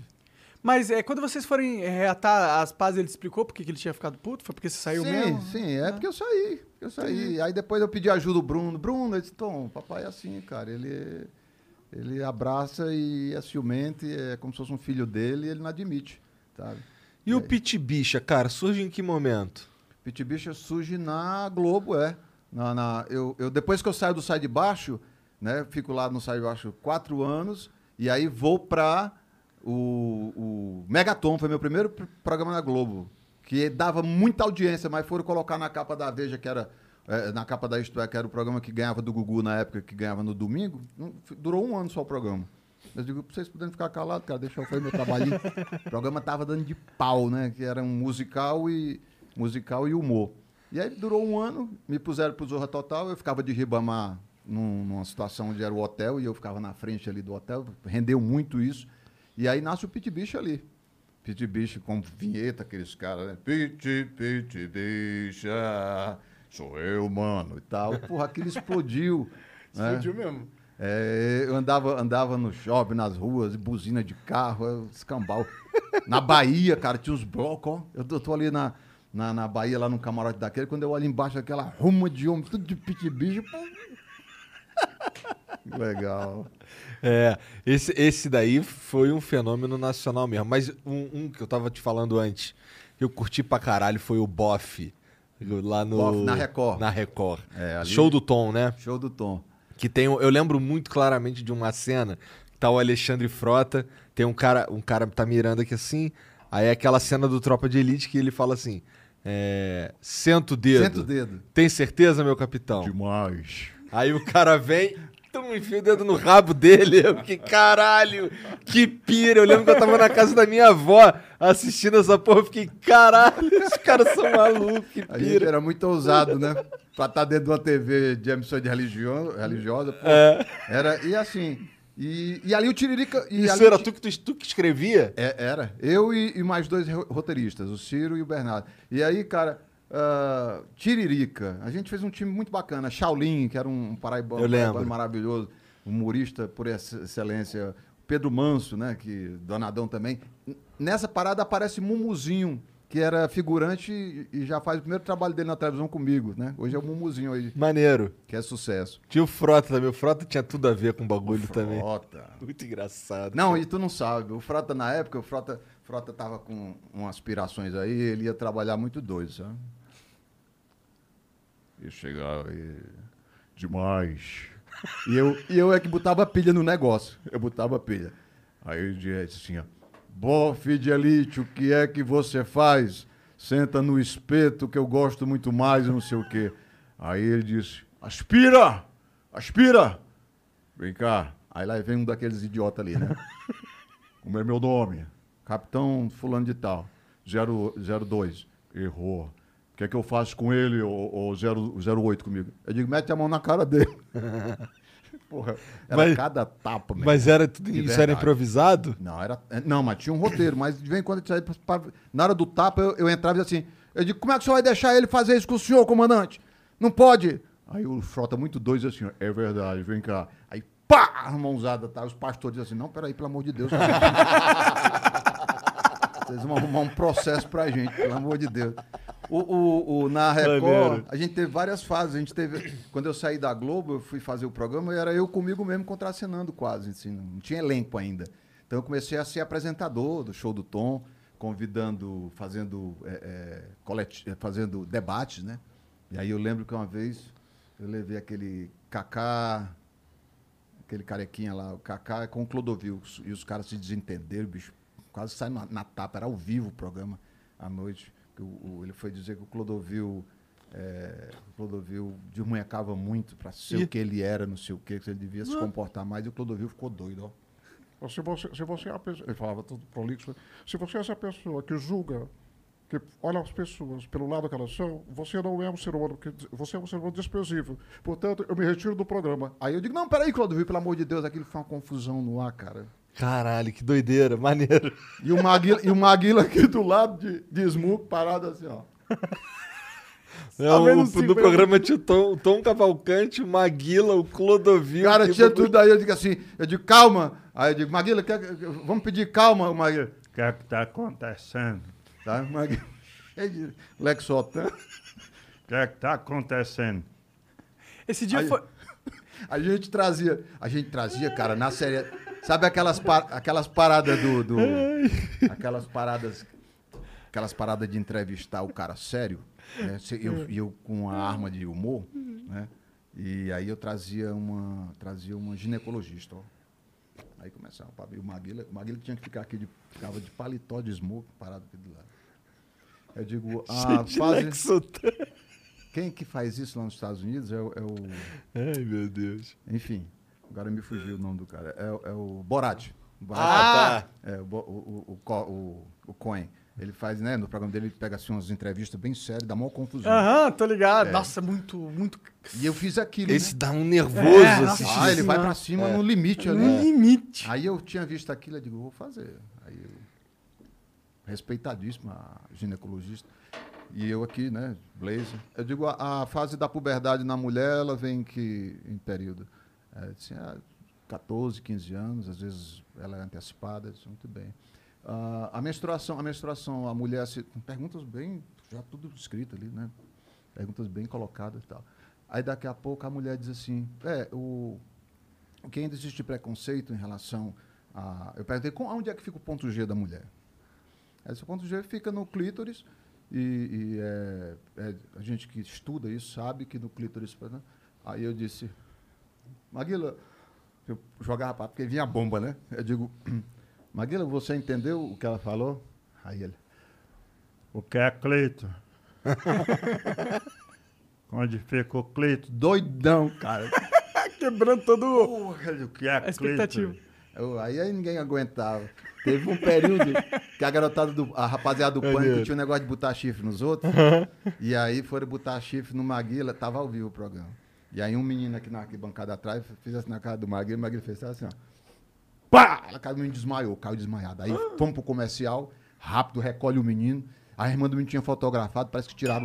Caramba! Uh, se cortou? Maguila, desculpa. Não se cortou, não? Não, não. Tudo bem. Foi tirar. Desculpa aí, pessoal. Foi tirar a coisa do. do foi falar do Maguila, ó. Foi, foi tirar a- a- o filme da máquina toda. E aí recolhe o Maguila, intervalo, leva pro camarim. E os advogados da Record, calma, calma, que, que vai ter um processo e tal. E o Maguila em paz. Não, botou chifre em mim, eu bato na mãe dele, bato no pai dele, bato em quem vier. Não tem essa não. Ele ficou doido. Aí eu digo, eu sei o que, é que esse cara quer. Eu fui lá no- na minha sala, peguei, trouxe um sanduba desse tamanho. Eu digo, Maguila, sanduíche. Ele, Aí sim, aí a gente se acalma, né? Porque eu tô morrendo de fome. eu digo, por isso, dê comida pra ele que ele se acalma. É, um bichão desse com fome é perigoso. Eu trazia uns amigos, eu levava uns amigos meus só pra ele dar murro assim no braço. Eu disse, Maguila, aquele ali, ó. Aí ele, qual? Nossa, devia destruir o braço. Nossa, cara, que brincadeira Ali, de ó, merda. Aquele ali. Ele e ele não dava o murro, ele só fazia encostar assim, ó. Né? Só um punch. Mas o bicho era bruto. Rapaz, era um negócio do cara cair no chão, meu irmão. Eu achava demais aquilo. Qual? Eu digo, é isso aí, ó. Aí ele ia lá. Ei! Pá, que o cara desabava mesmo. Tá maluco. Impressionante. E hoje, cara, o que, que tu tá fazendo hoje, além de escrever e tal? Tá, cara, a gente acabou de fazer um, um- um trabalho muito especial agora para a Amazon, que, vai, que é o LOL, que é o LOL Brasil, que é um programa que está espalhado aí pelo mundo. E a gente pegou alguns comé 10 comediantes aqui no Brasil. Vai ser lançado em dezembro, vai sair em dezembro. A gente pegou 10 comediantes, fomos, fomos gravar lá no Uruguai, né? Que é uma parada da Amazon com o Uruguai, por conta de, de- de negociação de protocolo lá, que é rígido, pagando loucura. É? cara. Ah, não, imagino. rígido, uma loucura. Você entra dentro de um, de um processo que você é todo tempo PCR no nariz. Ah, e- tá. E processo da, da pandemia, né? Sim. Enfim. E aí a gente chamou o Defantes, Sério? Nossa Que foda, Senhora. cara. a Que gente foda. chamou o Thiago Ventura, Da hora. a Maneiro. gente chamou, chamou o, o Igor, O O Igor Igor Guimarães. Guimarães. Foda, só cara é, foda. a Nani People para poder pirar mais ainda o negócio. Então Demais. são 10, 6 horas preso dentro de uma casa, essas 6 horas são divididas em programas de 30 minutos, né? Todo dia vai para essa parada, é o LOL Brasil. Então assim, quem ri vai saindo. E dentro da casa, uma casa bonita, tem tudo que você imaginar de elementos para você provocar o riso no outro. Tudo, tudo. De máscara, a, a- a mangueira, extinto, tudo que você imaginar. E os caras ficam à vontade durante aquela cidade. Muita cachaça, muito uísque, muita cerveja, e fica à vontade lá dentro para fazer o que quer. Então, E já, assim, já acabaram de gravar? já. Cara, tem cada cena. O, o, o senhor americano veio para assistir e ficou bolado. É, que bom. assim, puta que pariu, que energia é essa desses caras, sabe? E eu botando pilha no negócio, dando pressão. Nossa, você colocou o Diogo Defante e os caras não podiam não, rir. cara, você vê que esse cara. É porque eu não posso falar pra não dar spoiler. Mas o que esse cara fez lá dentro, meu irmão. Imagino. Tu é o apresentador do Com a programa. Clarissa, com a Clarissa, a Clarissa do, do, do- que foi mulher lá do outro lá. Como é que é? A Clarissa. A, a Clarissa, que era do Porta dos Fundos. Ah, Ah, tá. É tá. Falcão, Clarice Tá. Falcão. Falcão. Isso. Eu, eu apresento com ela e tal. Mas aí eu vou lá, eu que dou o cartão amarelo para advertência. Primeiro cartão tal, porque o cara. E é rígido. O cara esboçou um. Sabe como é que é? Entendeu. Aí vai pro slow motion, tem o telão, o cara. Não, mas eu não ri. Vamos ver no telão. Aí o cara tá lá, o cara faz assim, ó. não adianta, não adianta. Já pega no flagra mesmo. E tá muito, muito interessante. Foi um projeto que eu amei fazer. É, agora volta em 2022 volta os meus shows, né? Que eu vou- vai se chamar o Tontaon. E, e o Tontaon, como é, eu já estou escrevendo e vendo que é o- a- a- existe uma expectativa muito grande para saber depois da pandemia nesse novo normal o que é que a galera quer, né? Aham. As pessoas estão estão muito atrás de interagir também. Eu estou sacando isso. Sim, Então, já é o mundo mu- dá. Eu acho, eu acho que a gente não pode estar muito no palco aqui solo, sabe? Tem que trocar muito. Tem que ter uma presença nas mídias Trocar sociais. muito, as né? pessoas querem falar, as pessoas querem, sabe? Eu estou abrindo um, espaço no show para fazer esse tipo de trabalho. Mas assim. tu não usa Instagram, essas paradas? Sim, Tu usa? sim. É porque eu sou, eu sou mais velho. O que, que acontece? A- a- o Instagram, as redes sociais, foi feito para garotada. Mas você Entendeu? não usa no sentido, tipo, todo dia fazer um stories, mostra o cachorro não, e tal. Entendi, não, entendi, entendi. não. Eu, fa eu posto minhas paradas aí, tem no meu Instagram, tem 2 milhões e pouco de seguidores, acho que 2 milhões e 400. Gente mas pra caralho. mas a, a minha geração não tem a manha de, quer dizer, na maioria, né, de, de ficar se Alimenta- mostrando. Se, É que é meio chato isso também, né? Eu... se mostrando. saco. Tem a galera que chega na frente ali e manda mesmo, né? É, Eu também, bom, mas eu também não tenho essa manha, não. também não tenho. Aquela Queria menina, desenvolver. A, a Juliette, que saiu do BBB lá, falou também que não, não sabe fazer isso. Chegar ali na frente, do nada. Sabe o que, que é? É que hoje de manhã eu acordei e eu tava assim, um pensamento de que eu tava, eh, assim, meu cabelo tava caindo. E aí, aí vai. E rola É. um papo e o cara fica. Isso é que dá público. Pior que é. Isso é Pior dá que é. público, Entendeu? Verdade. É o cara que fala de qualquer coisa. E de personagem, tu tem feito alguma parada? Tipo, usando teus personagens? Aí eu tenho, eu tenho também o canal do YouTube, né? Que eu acho muito legal, assim, porque na pandemia, eu preso dentro de casa, eu meti, É lá- algo pra fazer. meti o Chroma lá. Da Tem- hora. Tem um parceiro lá que é o Wagner, a gente gravou muita coisa. Depois vocês dão uma, uma passeada lá pra vocês verem. Tem é, política, eu fui, voei solto, assim, sabe? De João Dória, ah, que eu chamo de João Glória, né? É, é o governo do estado de São Paulo trabalhando é, por São Paulo, numa parceria com iFood. eu, eu vi que tu foi é, semi-cancelado, talvez, porque você estava lendo um. Foi Né? um texto, cara, que eu, eu de bobeira, né? Que a gente não, não sabe mensurar o que é que tem que ser, né? Eu tô até tentando lançar um. se eu fosse lançar um iPod, eu, eu ia fazer o iPod. Se eu fosse lançar um podcast, eu tenho que lançar o não pode e cast, né? Não pode. Não podcast. E eu fui inocentemente ler aquela parada, que era um texto bonito, né? Assim, um texto, um texto de, de, de superação, tal, que vamos nos unir. Pra quê, meu irmão?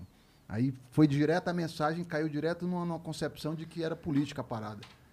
E aí os caras, ah, esse cara, esse cara tá dizendo que culpa não é de governador, que não é de presidente e tal. Então um, lado fica, né, fica defendendo, o outro batendo. Ah, é foda. Me Hoje em assustei dia com aquilo, assim, eu digo, caralho, não estava acostumado com aquilo.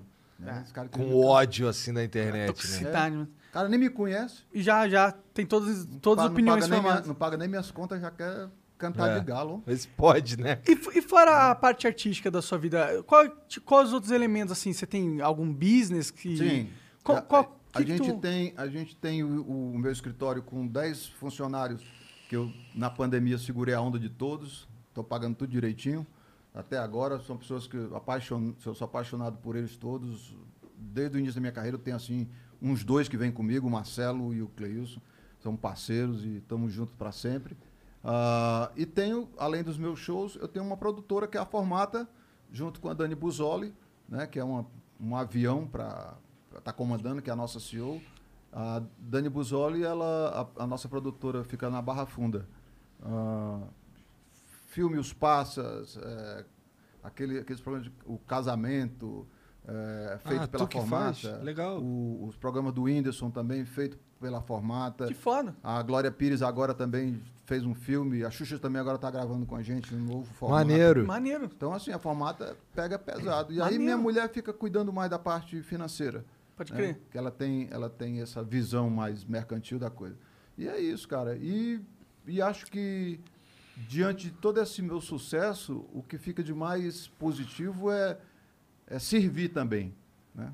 Então, assim, tudo que eu ganho, eu separo uma parte ali para poder estar também de olho em quem está No sufoco. Precisando. no sufoco. Então, é por aí. Tu tem alguma instituição que você apoia, assim? Tenho, principalmente no Ceará, que é um estado mais pobre. Então a turma chega para mim e fala assim: ajuda a instituição de São Paulo e tal. Eu digo, até ajudo. Eu digo, irmão, mas tem lá o Instituto dos Queimados lá no Ceará, rapaziada, sabe, precisando de. de, de Ele cuida de pra- pessoas que sofreram queimadura. Entendi. Tem a fundação do Raimundo Fagner também, que, é, que ajuda muita criança, sabe? Então a gente chega junto também. O Fagner tem o quê? uns 100 crianças tocando hoje instrumento, coisa linda. Que foda. Maneiro. E, e aí, e, e- e sempre estou colaborando. Às vezes o Zico aparece com uma, uma- parada dele também, a gente chega junto, entendeu? Da hora. Então tu virou amigão do Zico. É meu, meu parceiro. Porra, aqui, maneiro. Aqui, Maneiro. conversando todo dia aqui, manda mensagem, manda mensagem para Então ele. da próxima que for falar com ele, manda um beijo. dona Sandra, ele pode vir aqui, né? Pô, É, só que ele tá no Japão, É, né? tem Não, isso. agora tá, mas ele... Quando ele estiver aqui, seria um prazer. Seria legal. É. Cadê a... a- a- né, Tá aqui, ó. Tá Cachaçinha, aqui, ó. Tá tu, aqui, sa- ó. tu sabe que o, o, o bebo profissional, ele, ele, ele não... Ele se oferece, né? Ele diz assim... É, eu vou aceitar um pouco. Fala baixo. Ele, Porque essa, essa é muito gostosa mesmo. Cara, e tu tava falando mais cedo aí, quando tava falando do Chico Anísio, que te deu uma, uma oportunidade e tal, que é interessante dar uma oportunidade pra pra alguns caras, porque tu pode encontrar uma pérola ali. Tu Sem chegou a encontrar alguma? Total. É? Tiro Lipa.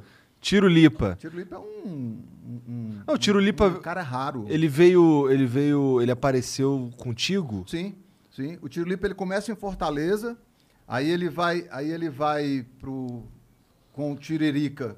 Tiririca tava na praça e tava assim por ali, na- pela pela pela, pela beirada, né? Casa tava Casa Aberta não tava muito satisfeito na praça. E e eu doido pra trazer o Tiririca, o Tiririca porque eu conheço o potencial dele, ele é foda. E aí eu, porra, tem que trazer o Tiririca. Aí os caras, contrata, contrata. Aí o Tiririca veio para um salário maior. Na época o Carlos Alberto nem gostou. Ah! E aí eu trouxe. Carlinhos não gostou, mas eu trouxe. E aí ficou eu, o Tiririca. E aí, cara, Vinícius Vieira também, que é um craque em imitação e tudo. Carlinhos Mendigo também eu trouxe. Eu fazia um programa na Praça da Sé, que é uma coisa assim, ultramoderna.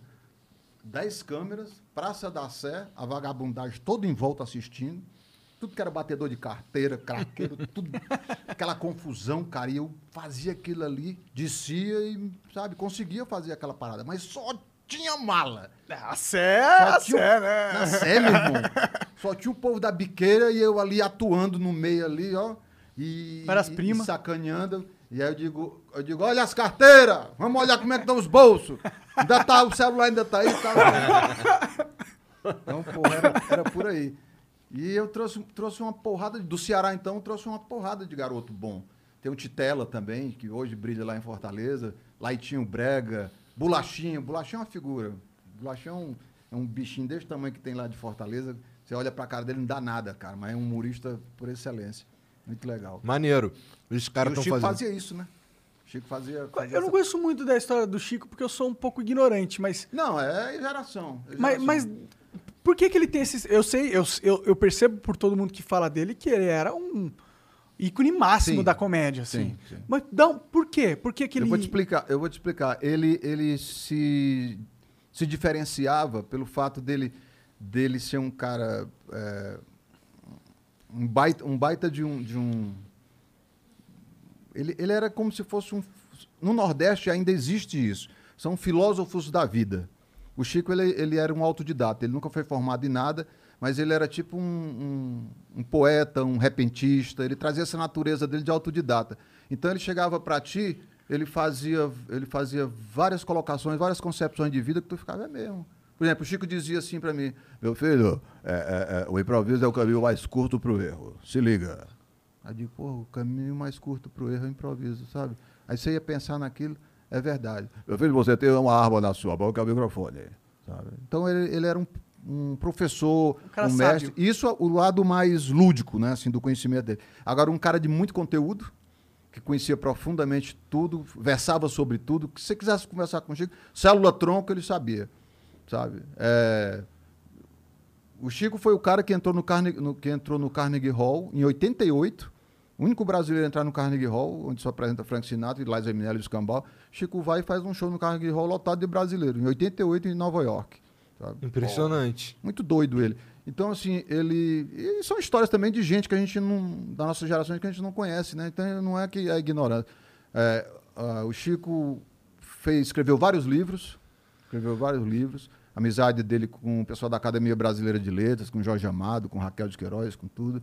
O Chico era o cara que fez programas de rádio, ins- instalou na, na Rádio Glo- eh, produziu na Rádio Globo o primeiro programa de humor com, com um elenco de 100 pessoas, sabe? Caralho. Fazendo, fazendo 25 hoje é tipos, né? fazendo 25 tipos. É, é, o pessoal fala, se, se nascido nos Estados Unidos, o Rob Williams faz uma babá quase perfeita, o Ed Murphy faz ali 3, 4, 5 tipos ali, pô, babá. E o Chico é esse cara. E é brasileiro e com muito orgulho. E assim, Pois é, né? Se ele nasce. Se ele diretor nasce... de teatro, diretor de teatro. Meu show tinha, meu show tinha 62 marcações de palco, sabe? Porque ele criou aquilo, o João Canabrava. O cara que, ia que, ver que é uma marcação de palco? de luz, né? Marcação de luz. Então era assim um negócio absurdo. Quem ia pro meu show ficava até tonto, porque eu entrava, Tom Cavalcante, é, aí eu entrava, palco na frente, luz, pino de luz aqui, psh, apaga, eu já apareço aqui no lado, pega, apaga aqui, corro Legal. ponta, pá, não sei o quê, personagem tal, senta ali, luzinha em cima, tu- sabe? Essa coisa toda ele comandava. Maneiro. Novela, cinema, tudo escrevia para tudo. Eu- Ele construiu um pouco do, do que a gente vê hoje em dia. Isso. É isso aí. É isso aí. A gente, a gente, às vezes, a gente às vezes eh, acha que está criando a roda, mas essa roda já está feita. A gente colocou uma moldura, né? Total. Colocou um Total laço. Colocou um laço. É Então, sempre assim, uma reinvenção de algo. e aí, e aí você e aí você coloca o teu aquele, aquele teu lado exclusivo, que é o teu talento, que é teu propósito de crescer. E aí é, é que está o segredo. eu comecei imitando Chicanísio. Eu lembro que no comecinho mesmo ali da minha carreira, imitava os tipos dele, pantaleão, não sei o quê, fazia meus shows imitando, o pessoal achava engraçado, sabe? Maneiro. Pois é, realmente, se ele tivesse nascido lá fora, teria sido um sucesso mundial. Mundial, né? mundial. Ele foi embora para Nova York um tempo e aí não ficou quieto em Nova York, começou a escrever texto para o pessoal da, da- de Los Angeles e mandando texto para lá pro, pro Robert De Niro, não sei o quê. Os caras estavam tudo com o texto dele na mão já. Querendo já, sabe, a parada, gostando dos textos dele e tal. Falar em Estados Unidos, hoje estava rolando um papo na, na, na, na Twitter que eu, eu tava com o DJ Khaled. né? Caralho, da hora. É, e o que, que acontece? O, o- eu sempre vou a Los Angeles, que eu morei lá um tempo, tá? depois eu. Teve um tempo que eu larguei tudo, né? Fiz igual o Thiago Life. Larguei tudo. Aí fui embora. e o pessoal dizendo assim: esse cara é louco. Que também é uma parada muito legal. A vida é muito curta para você estar seguindo certos dogmas, né? De, de, de, de, Na, na O que que é certo, na é cartilha, o que, errado. que é certo o que é errado. Larguei tudo, larguei televisão, os caras, os caras esse bicho deve. O, o pastor falou pra mim, vai pra Globo, né? Eu digo, não, vou embora. Vou ficar um tempo aí vagando no mundo. Vou estudar inglês lá em Los Angeles. E fui, com a família, tudo. E, e aí conheci DJ Khaled por lá, conheci uma rapaziada bacana. Isso foi em que ano? Há uns 2013, É? 2014. É, mas DJ Khaled eu conheci agora há uns dois anos atrás. Que eu ficava, já tinha vendido a casa de Los Angeles, aí eu ficava, fica, fico lá no hotel, no, em Beverly Hills e tal. E eu nem sabia quem era ele, sabe? E Na academia de manhã ele tem um, um bicho, é- porra, ele gosta de malhar. E aí de manhã ele lá malhando e tal, e eu vendo aquele cara gordão malhando, na pressão, eu digo, esse cara vai morrer, meu irmão, peraí, ó. Aí eu parei minha esteira aqui, primeira vez que eu conheci ele. Peguei uma água aqui, eu digo, aí, meu irmão, águazinha aí. Aí ele, Oh, tem que eu tô o quê? Aí no outro dia, na- água de novo nele. O cara não bebe água, não, sabe? É todo tempo no celular, falando aqui, fazendo aquela parada, né? De, ele Ah, conversa muito no celular. E aí eu Que conheci doideira. a, aí a turma, porra, que onda é essa? O cara conhece o DJ, cara. Não, não é que conhece, é, É que ele tava ali, na mesma Encontrou- situação. Tava Ah, ali. deve conhecer muita gente assim. eu tipo, conheço uma parada, eu que- conheço uma turma boa. Imagino. Conheço, conheço bem, bem eu conheço o Jim Fellow. Eita! Sério? Que foda. Caralho, que maneiro. Conheço, conheço o Joe, o Joe Rog lá. também. Mentira que tu Não, conhece tu o tá Joe. Rogan. Conheço de, de, de parada do UFC, por causa do Verdun. Nossa! Mike, Mike Tyson. Caralho. Mike Tyson. Só os caras foda mesmo. É, mas conheço assim mesmo, esses eu conheço. Mike Tyson, já, já tive com ele o quê? Três vezes já. Né, Ele tem lá Mike Tyson Branch, lá, lá em. Los Angeles. né, che- cheguei lá. Eu curte, muito tu visitar, curte? inclusive. Porra, ele me deu eu... uns presentão assim, É? sabe? Ah, umas coisas. Como é que eu vou. Levar pro Brasil. Como é que eu vou embora com isso aqui, Vai ter que curtir tudo lá, pô. Ah, eu digo, aí, Verdun, segura aí, pô. ele é louco pelo Vanderlei Silva, o Mike Tyson. É? Pergunta, pergunta pro Verdun. É, e aí, um dia, que eu- a última vez que eu tava lá, ele, ele perguntando, cadê o Vanderlei? Cadê o Vanderlei? Aí o Verdun, pá, pá, pá, pá, saiu o cachorro louco aí, ele, pô, ele fica doido com o Vanderlei. Maneiro, maneiro. E... E- como é que é o Joe Rogan, cara? É, é aquele cara, é um cara, um cara tranquilão, né? Calmo, né? Parece o... É, É, é a maconha. É, parece o, o Monarca aí, bem... Monarca tranquilo, cara. As reações dele, né? Uou! Né? Ele conversa com ele, ele, uou, uau! Ele tem uma cara bem expressiva, né? Tem, e, e assim, tranquilão na dele, né? Quem, quem teve com ele, eu acho que foi o Rafinha Bastos. É, foi. É, ele foi lá, Né? ele foi pro programa dele, eu achei ultra foda. É, é, o Outra Rafinha foda. Bastos teve com ele e tal. O, o, o Jim Fallon, que eu tenho uma admiração muito grande por ele, assim, foi uma coisa também inusitada, foi um encontro que, de almas, que eu falo assim, porque não, não, não é... O cara pode ser a grande celebrity internacional, mas se a tua energia bate com a dele, acabou. Não existe o importante ou o menos importante. Existe coincidências, energia. Por exemplo, eu sou puta amigo de quem? Do Julio Iglesias. Que loucura, um cara que já tá no final da carreira aí, tá, mas, porra, é um monstro. tá Nossa, ligado? minha mãe ouvia muito. Eu lembro de comprar um disco do Julio Iglesias pra ela de presente Dia das Mães. É, e e o cara tá lá, de vez em quando faz um showzinho em Miami, de vez em quando faz- vai ali na- no Japão, que ele é o rei, na Austrália, não sei onde, tá. Então, assim, minha amizade com o Roberto Carlos, por exemplo, é um negócio que Deus me colocou na minha vida, sabe? O cara, o cara se torna meu amigo e irmão de verdade, sabe? Parceiro. Um dia, um dia, ele não gosta que eu fale isso, mas eu vou falar. Um dia ele vai no meu show, ele pouco sai de casa, e ele vai no meu show em São Paulo. E no final do show, sabe, ele é presente ali e tal, o pessoal olhando mais pra ele do que pro meu show, né? Porque Roberto É Carlos. o Roberto Carlos. E aí, cara, ele me convida para fazer um cruzeiro, fazer o cruzeiro Emoções dele. E aí a gente está 14 anos fazendo esse cruzeiro Emoções, Caramba. parou aí por causa da pandemia, vai voltar em 2022. É há 14 anos que ele se apresenta no palco principal e no palco principal só o Tom. Na folga dele eu vou lá e puf, subo naquele palco ali, eu fico e ele, e ele na plateia, né?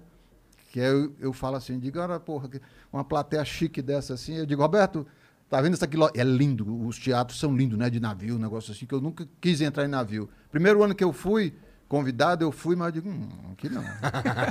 Tava parado no Rio, eu, eu entrei, jantei e saí, meu irmão. Pô, tu entra no avião da FAB todo fudido. Pois é, mas eu fui, fui ficando frouxo, né? Fui ficando velho, aí ficando frouxo.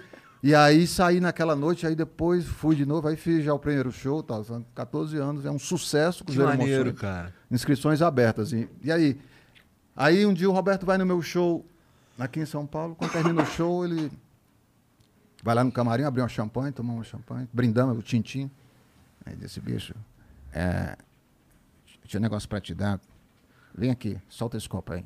Aí eu digo, são muitas emoções.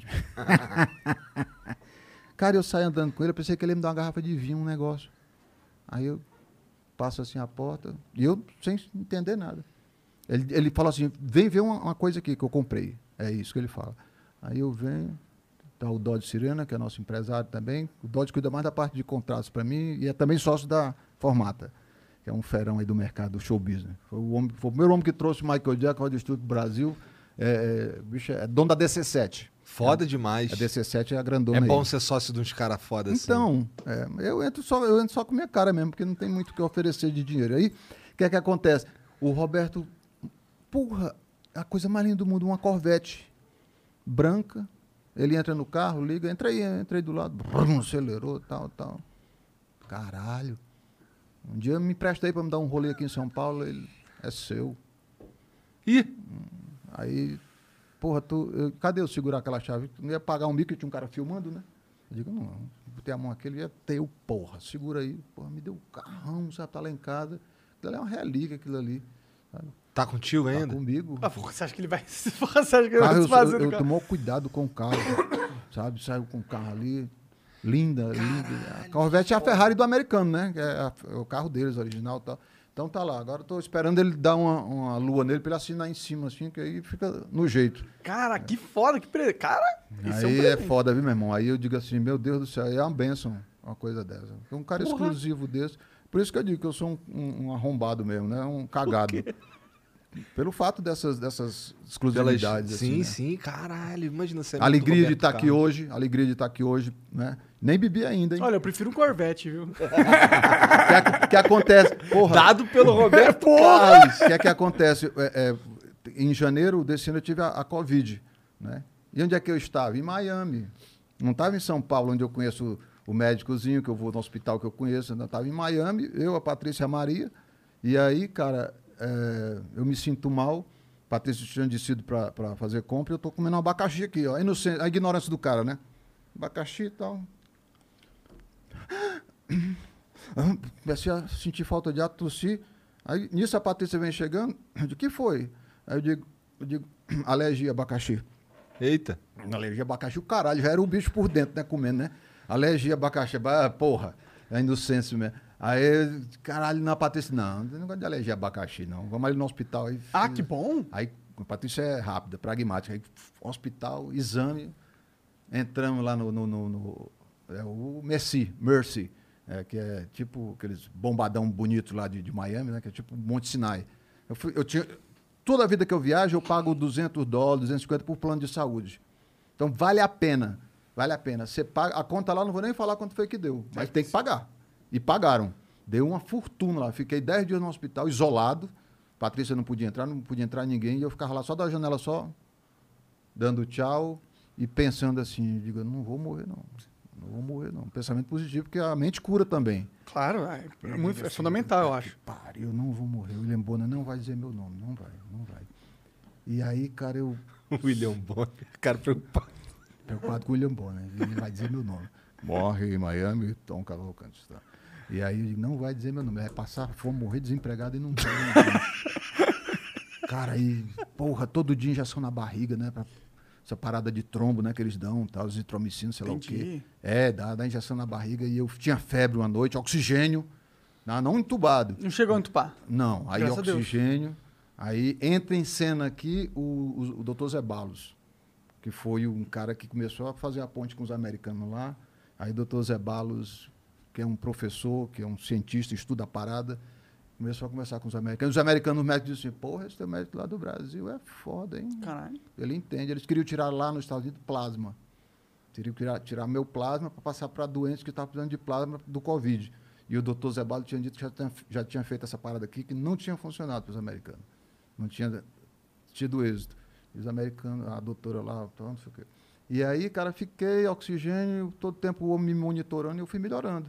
Mas saí do hospital ainda puxando o cilindro, fui para o hotel, 50 dias ainda em Miami, fraquíssimo, fraco, porque a bicha é cruel, a doença é uma doença cruel. Ah, tirava um pouco o oxigênio aqui para ver se rolava assim. Não, aí tome oxigênio de novo. Né? E aí fico bom, graças a Deus. Porque é, é tipo um. É um bingo, né? Uma roleta russa, né? Ou pode ir ou pode não ir. É. Eu não fui, graças a Deus. né? Enfim, graças a Deus. E, e sinto muito pelos que foram, porque no instante que eu passei aquele corredor, que eu disse, olhei para a Patrícia e fiz assim, tchau. Ali eu podia não ter voltado, como muitos irmãos não voltaram, né? Então eu fiquei nesse, nesse ato aí de, de, de, viver ou não viver. E aí eu me, começo a me recuperar, porra, andava com aquele tubão para cima e para baixo, sabe? Tinha um amigo meu brasileiro lá em Miami que disse assim, bicho, se botar um óculos em ti aí e te entregar um maçarico, tu vai soldar aqui essas portas aqui do apartamento tudinho, porque era horrível andar com aquilo. e Eu não queria ficar quieto, eu saía com aquilo no shopping, andava com aquilo e tal. E aí, quando chega aqui que vou fazer o check-up, faço, porra, tudo, exame, os cambal. Aí o doutor Zé Balos diz assim, e o cabelo? Aí eu digo, cabelo? Cara, cai cabelo.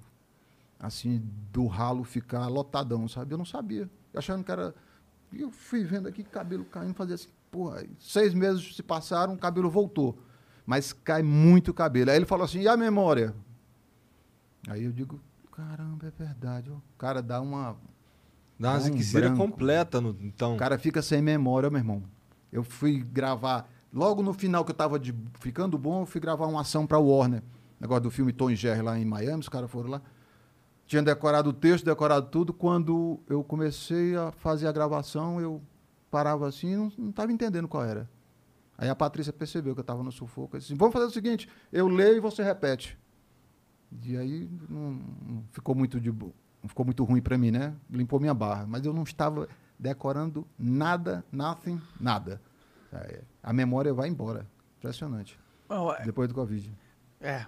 É, mas também. Eu, eu, eu quando eu quando saí daqui para quando eu saí daqui para vir aqui na quando eu saí de casa hoje de jornal para vir aqui no, no programa do de que é mesmo que a gente tá falando? Sim, para você ver, né? Como é... É um cara de pau, né? Tô brincando. Bora ler as mensagens? Bora, bora. Mensagem comercial, irmão. É, É. Inclusive, tu esqueceu de falar das mensagens do. E do... Dos membros e do emblema. Põe o emblema aí na tela pro Tom Deixa eu ver o emblema. Olha aí. Ei, caramba! Ah, Bem novinho, ó. É. Quem fez aí? Esse foi o PH Freitas. Ó, PH Freitas. Ficou PH legal. Freitas? É, foi o nome do artista que fez essa, essa arte. Ah, muito gente. obrigado. Muito obrigado. Ó, e se você quiser resgatar no nosso site, é Ribamar o código, tá? E é só nas próximas 24 horas, depois não dá mais. Você tem que criar uma conta no nosso É, site. ele, ele pode mandar no meu direct, é pra isso? caralho, Eu mando pra você, aham. Você manda, eu vou pegar o, o telefone de vocês. Demorou. Nunca, Demorou. Nunca mais vocês vão se livrar de mim agora. Maravilha. Pô, mas eu não quero me Ele não livrar, quer se pô. livrar Vai ser não. igual o Inácio lá do, do, do Niterói agora. Tem que receber a mala. né? Tá certo. Ô, Jean, tem um, tem um vídeo aí? Tem um vídeo. Manda aí pra gente Tá com ver, um então. vídeo aí pra nós. Que esse cara é o chatão que fala umas, umas coisas aleatórias? É. É, entendeu? Pode mandar aí, o João Cano Bravo conversa com ele, meu. Vai, vai, vai dar um bom diálogo. Vai mesmo. Salve, salve família. Primeiro eu vou explicar por que, que o Jean não quis passar o meu outro vídeo. Porque ele não quis, entendeu? As pessoas fazem as coisas porque elas querem. E aí o que, que eu quero fazer agora? Explicar pra vocês que eu acho que o anticristo não existe. Porque em Apocalipse, capítulo 13, versículo 18, fala aqui que tem um homem que tem o número 666 e ele calcula que o número da besta é o dinheiro. Tá bom, então. Porra. Então tá. Meu irmão, eu entendi tudo que esse cara falou. Eu fiquei, foi bom. Eu tava ficando assim meio legal aqui com a cachaça. Olha, deixa eu te falar uma coisa. Tu sabe que a bactéria é uma célula, né, bicho? Então, assim, no instante que tu vê um boleto que o Pix vem, que o cara liga na madrugada, mamãe, tô aqui, que foi, minha filha? Tô assaltando, tô me levando. Então, é isso, meu irmão. Sabe? Eu acho que tem que haver. Tem que haver. É que tem a ver com o Conscal. Não tem nada a ver. Muito legal. Esse cara sempre manda umas mensagens na É bom, é bom. é E bom. pra mandar mensagem, como é que faz? Ah, Igualzinho um amigo fez aí. É 400 Sparks, você pode mandar mensagem. É, a gente tem limite de 10, 20 segundos de áudio e vídeo, tá? Manda aí no nosso site, flowpodcast.com.br live. O Acriano mandou aqui, ó. Tom, como foi que você virou amigo do DJ Khaled? A gente já falou falamos. sobre isso. É, é, não é amizade, cara. Eu conheço. Se eu encontrar ele hoje lá em Los Angeles, ele vai me reconhecer, porque a gente ficou quase 15 dias lá frequentando a academia, mas não, não frequenta a casa dele nada, nem tem essa intenção. Vocês até fazem academia juntos lá nos, lá nos Estados É, Unidos. mas é. Foi você que teve a ideia de chamar o Neymar pros parças? Foi, o Tiro Lipa. Foi o Tiro Lipa? Foi o Tiro que. Eu já tinha chamado o Neymar, mas não, ele tava meio vacilando e o Tiro Lipa forçou a barca. O Tiro Lipa é um cara Ele, além, além de ser um grande humorista, ele é um grande vendedor, né? De, de, de ideias e, e muito aglomerador, assim. Ele aglutina as pessoas. Então, Tio Lipa, ele chega numa mesa, assim, numa festa, ele toma conta. Maneiro. né? E, e o Neymar gosta muito dele. E tem uma, tem uma história muito engraçada que a gente vai pro leilão do Neymar e o tio Lipa começa a tomar cachaça e eu, começo a botar pilha no tiru. Eu digo, se tu era o que era, era para um jantar com a Larissa Manuela. Eu digo, bicho, jantar com a Larissa Manuela. Tu leva tuas filhas, a Larissa vai na tua casa, tu faz o jantar. Tu já pensou que vai dar de mídia pra ti? E ele já doidão, disse assim, é mesmo, né? É mesmo, né, macho? Eu digo, então, tu tem que dar lance do negócio. Só que o Luciano Huck tava disputando também e outro cara lá. Então já tava em 12 mil. 12 mil. 12 mil! 12 mil, dou-lhe um, 12 mil. Eu digo, vai, Tiro, faz teu nome, macho, faz teu nome. É, tanto que o, o nosso programa no Multishow que a gente fez, nós dois, é, tem lá, tá lá no Multishow, chama Faz Teu Nome. Que a gente pega o humorista do Ceará atrás para fazer trollagem. O cara pensa que vai vir pro, pro, pras luzes, para brilhar. Não, é pegadinha braba, violenta e tal. E aí eu digo, faz teu nome, Tiro. Aí eu tiro 13 mil! Aí 13 mil. Tá com tiro lipa, tá com tiro, dou-lhe um... Do... Bicho, chegou a 25 mil. Chegou a 20, tá 24, Mas Luciano. aí ele se de fudeu porque o Luciano Huck disse assim: não, não parou. Aí eu digo, aí tiro, levou, tu levou. ó, Dou-lhe um, dou outro, eu tiro lipo, ó. Aí ele foi pedir, ele já bebo. É meu, é? É meu? Foi pedir o cartão, pra, ligou pra mulher. Só um minutinho, porque tem que pagar na hora, né? O negócio lá tem que dar entrada. Aí ele. Só um minutinho. Hein? E a mulher, filha da puta, você é louco. É louco, você, não tem esse dinheiro, não, caralho, tá passando necessidade aqui, dificuldade para aluguel, não sei o quê.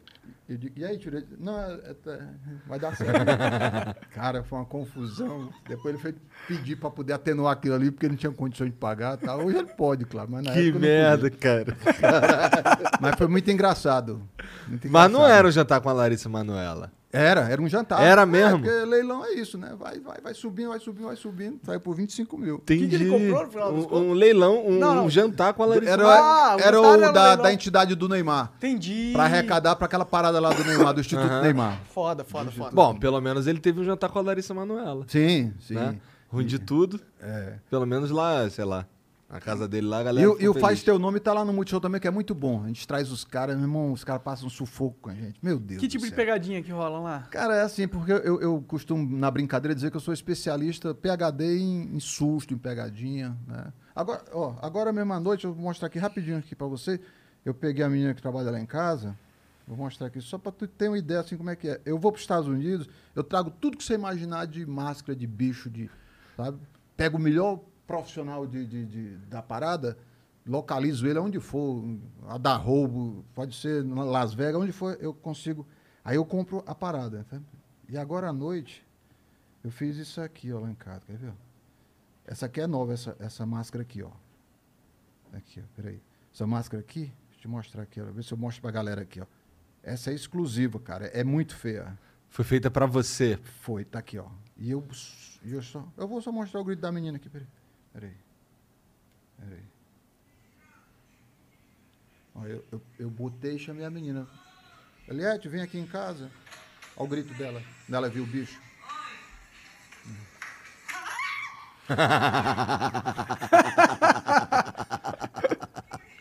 Cara, é, é foda.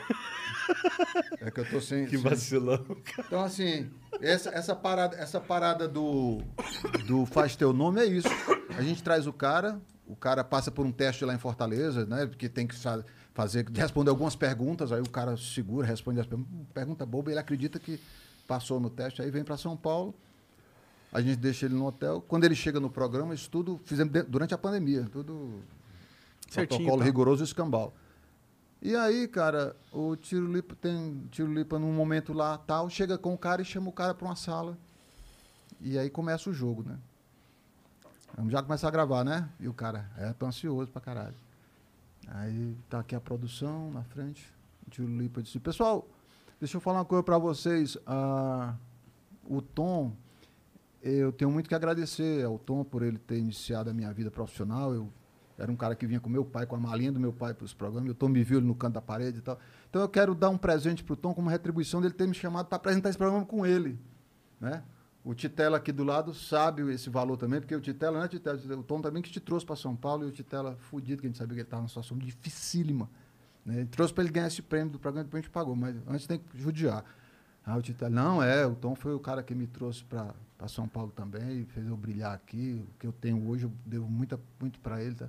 E eu tô querendo, o Tio Lipe, eu tô querendo dar um carro para ele, que é um carro antigo, que ele é louco, carro antigo custa 100 mil reais.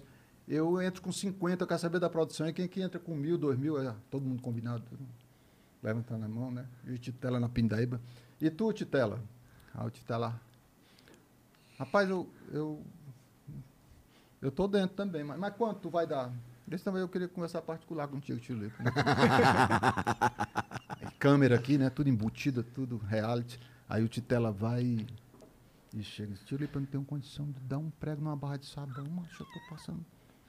Tô pra entregar o carro, mas. Aí tio Lipe, tu tem carro? Porra, dá o carro pro Tom, cara.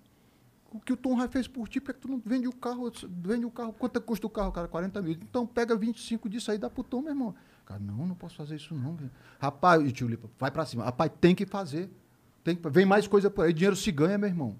Você não vai. É isso que você. É isso que o Tom merece de ti? E o cara sugestionado, né? Na pressão, tio Lipa endoidando. Aí o miserável liga pra mulher, ó.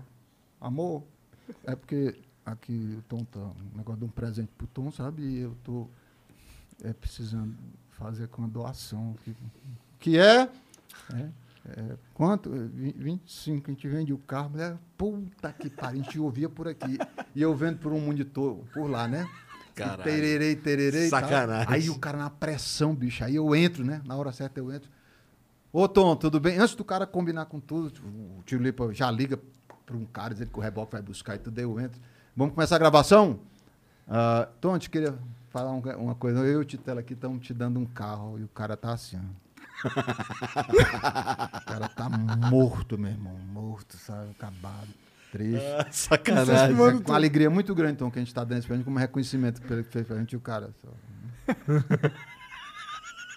Mas ele olhava pro relógio dele, ele, ele fazia assim. O único que eu com o braço dele foi o relógio dele, ele fazia assim. Tipo assim, pra que, que eu vim pra essa porra aqui? assim?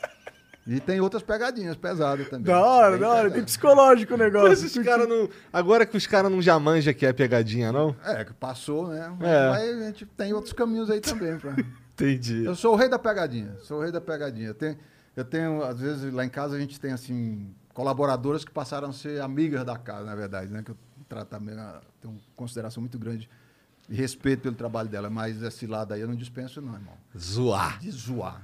Então, eu sinto, eu tava, eu tava uma vez na Record de. Eu tava na Record uma vez, e aí deu um, um clique assim, né? Na minha cabeça, aí eu digo, vou ligar. Um negócio que pintou na minha cabeça de ligar, dizendo que o primeiro ia para. vinha do interior do Ceará para São Paulo. Aí ligo. Conceição, diga seu Tom. O Carlos, meu primo, tá. é, o Carlos é. deixa eu te explicar. O Carlos.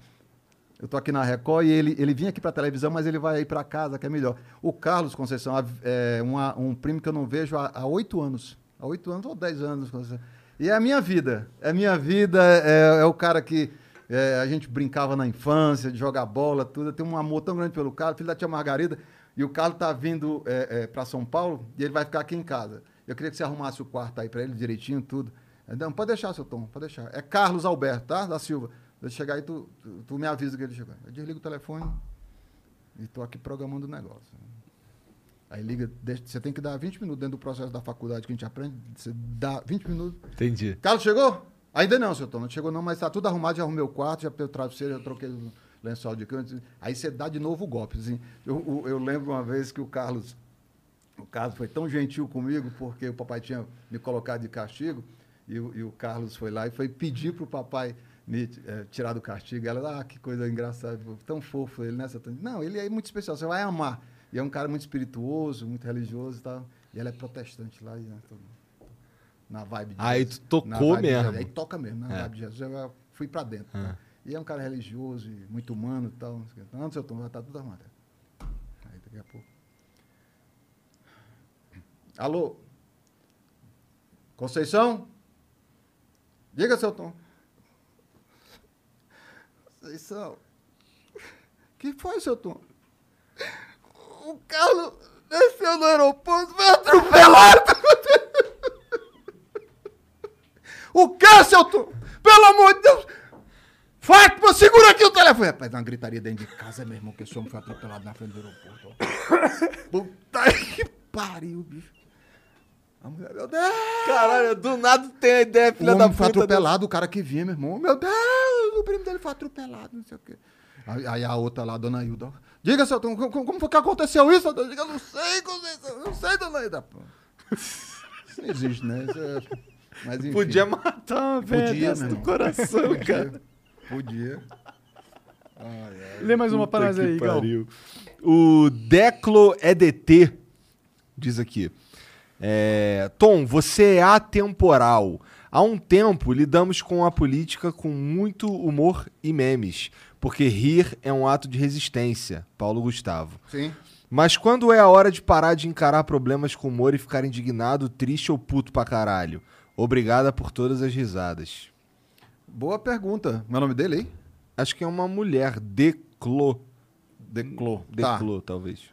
Ah, eu, acho, eu acho assim, eu acho que a gente, a gente tem um, um papel preponderante nessa dentro desse ambiente que é exatamente mostrar através a gente- nós somos comediantes né? e somos cidadãos também né? somos cidadãos que, que também perecemos de todas de todas a- a- as agruras da alta inflação passamos por tudo que todos passam não existe essa exclusividade de ser artista ou, ou- não ser artista de não passar pela pressão ah, que um país vive. A gente vive no Brasil, eu sou um brasileiro, sou do povo.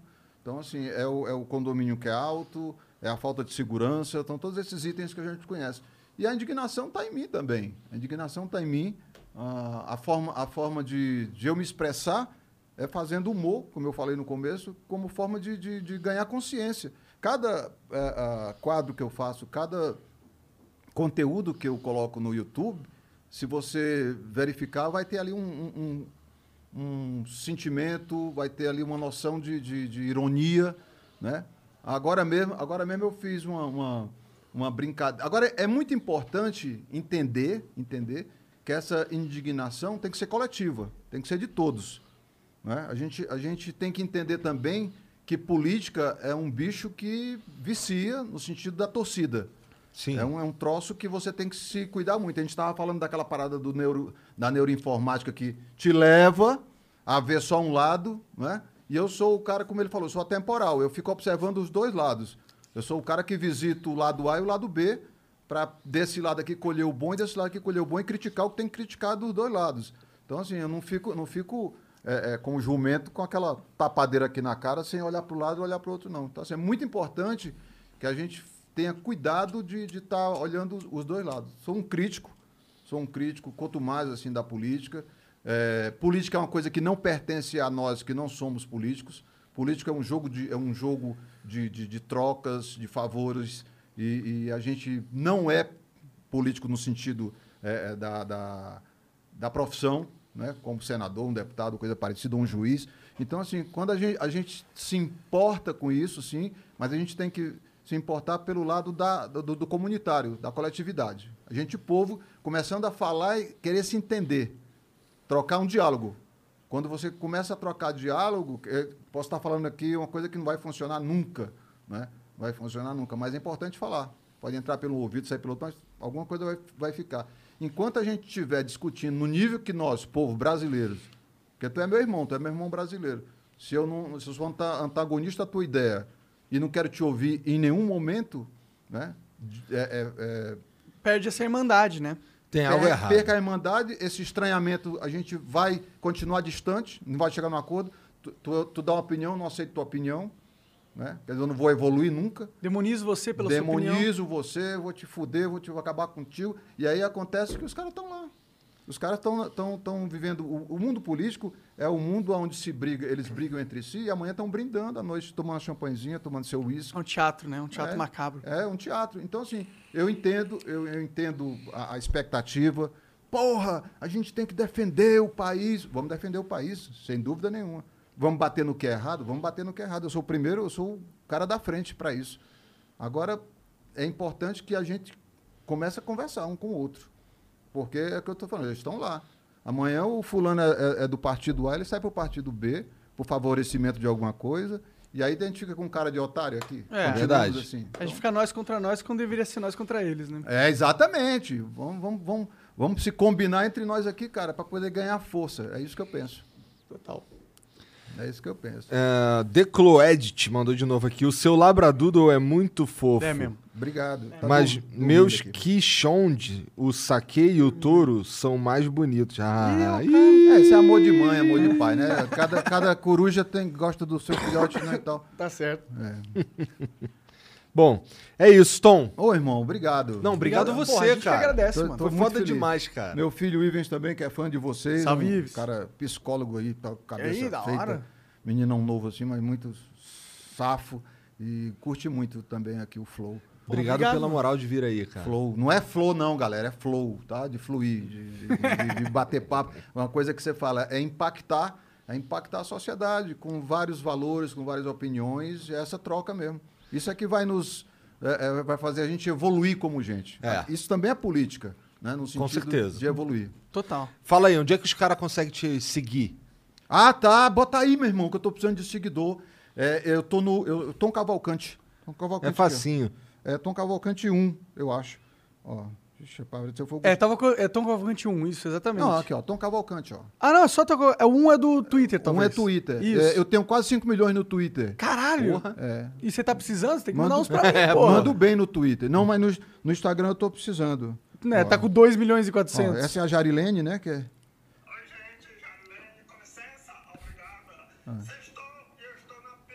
Ó, já- Jarilene, ó. Com licença, obrigada. A Jarilene, só pra terminar, a Jarilene é uma menina que trabalhou lá em casa e ela, eu, sabe, tive que imitá-la porque ela é uma figuraça, ela existe. É Maria o nome dela. Cara, ela chegou lá em casa no primeiro dia, eu fui pedir pra ela atender o telefone que tava tocando. Ela disse, O telefone não é meu, é da sua casa, atenda você.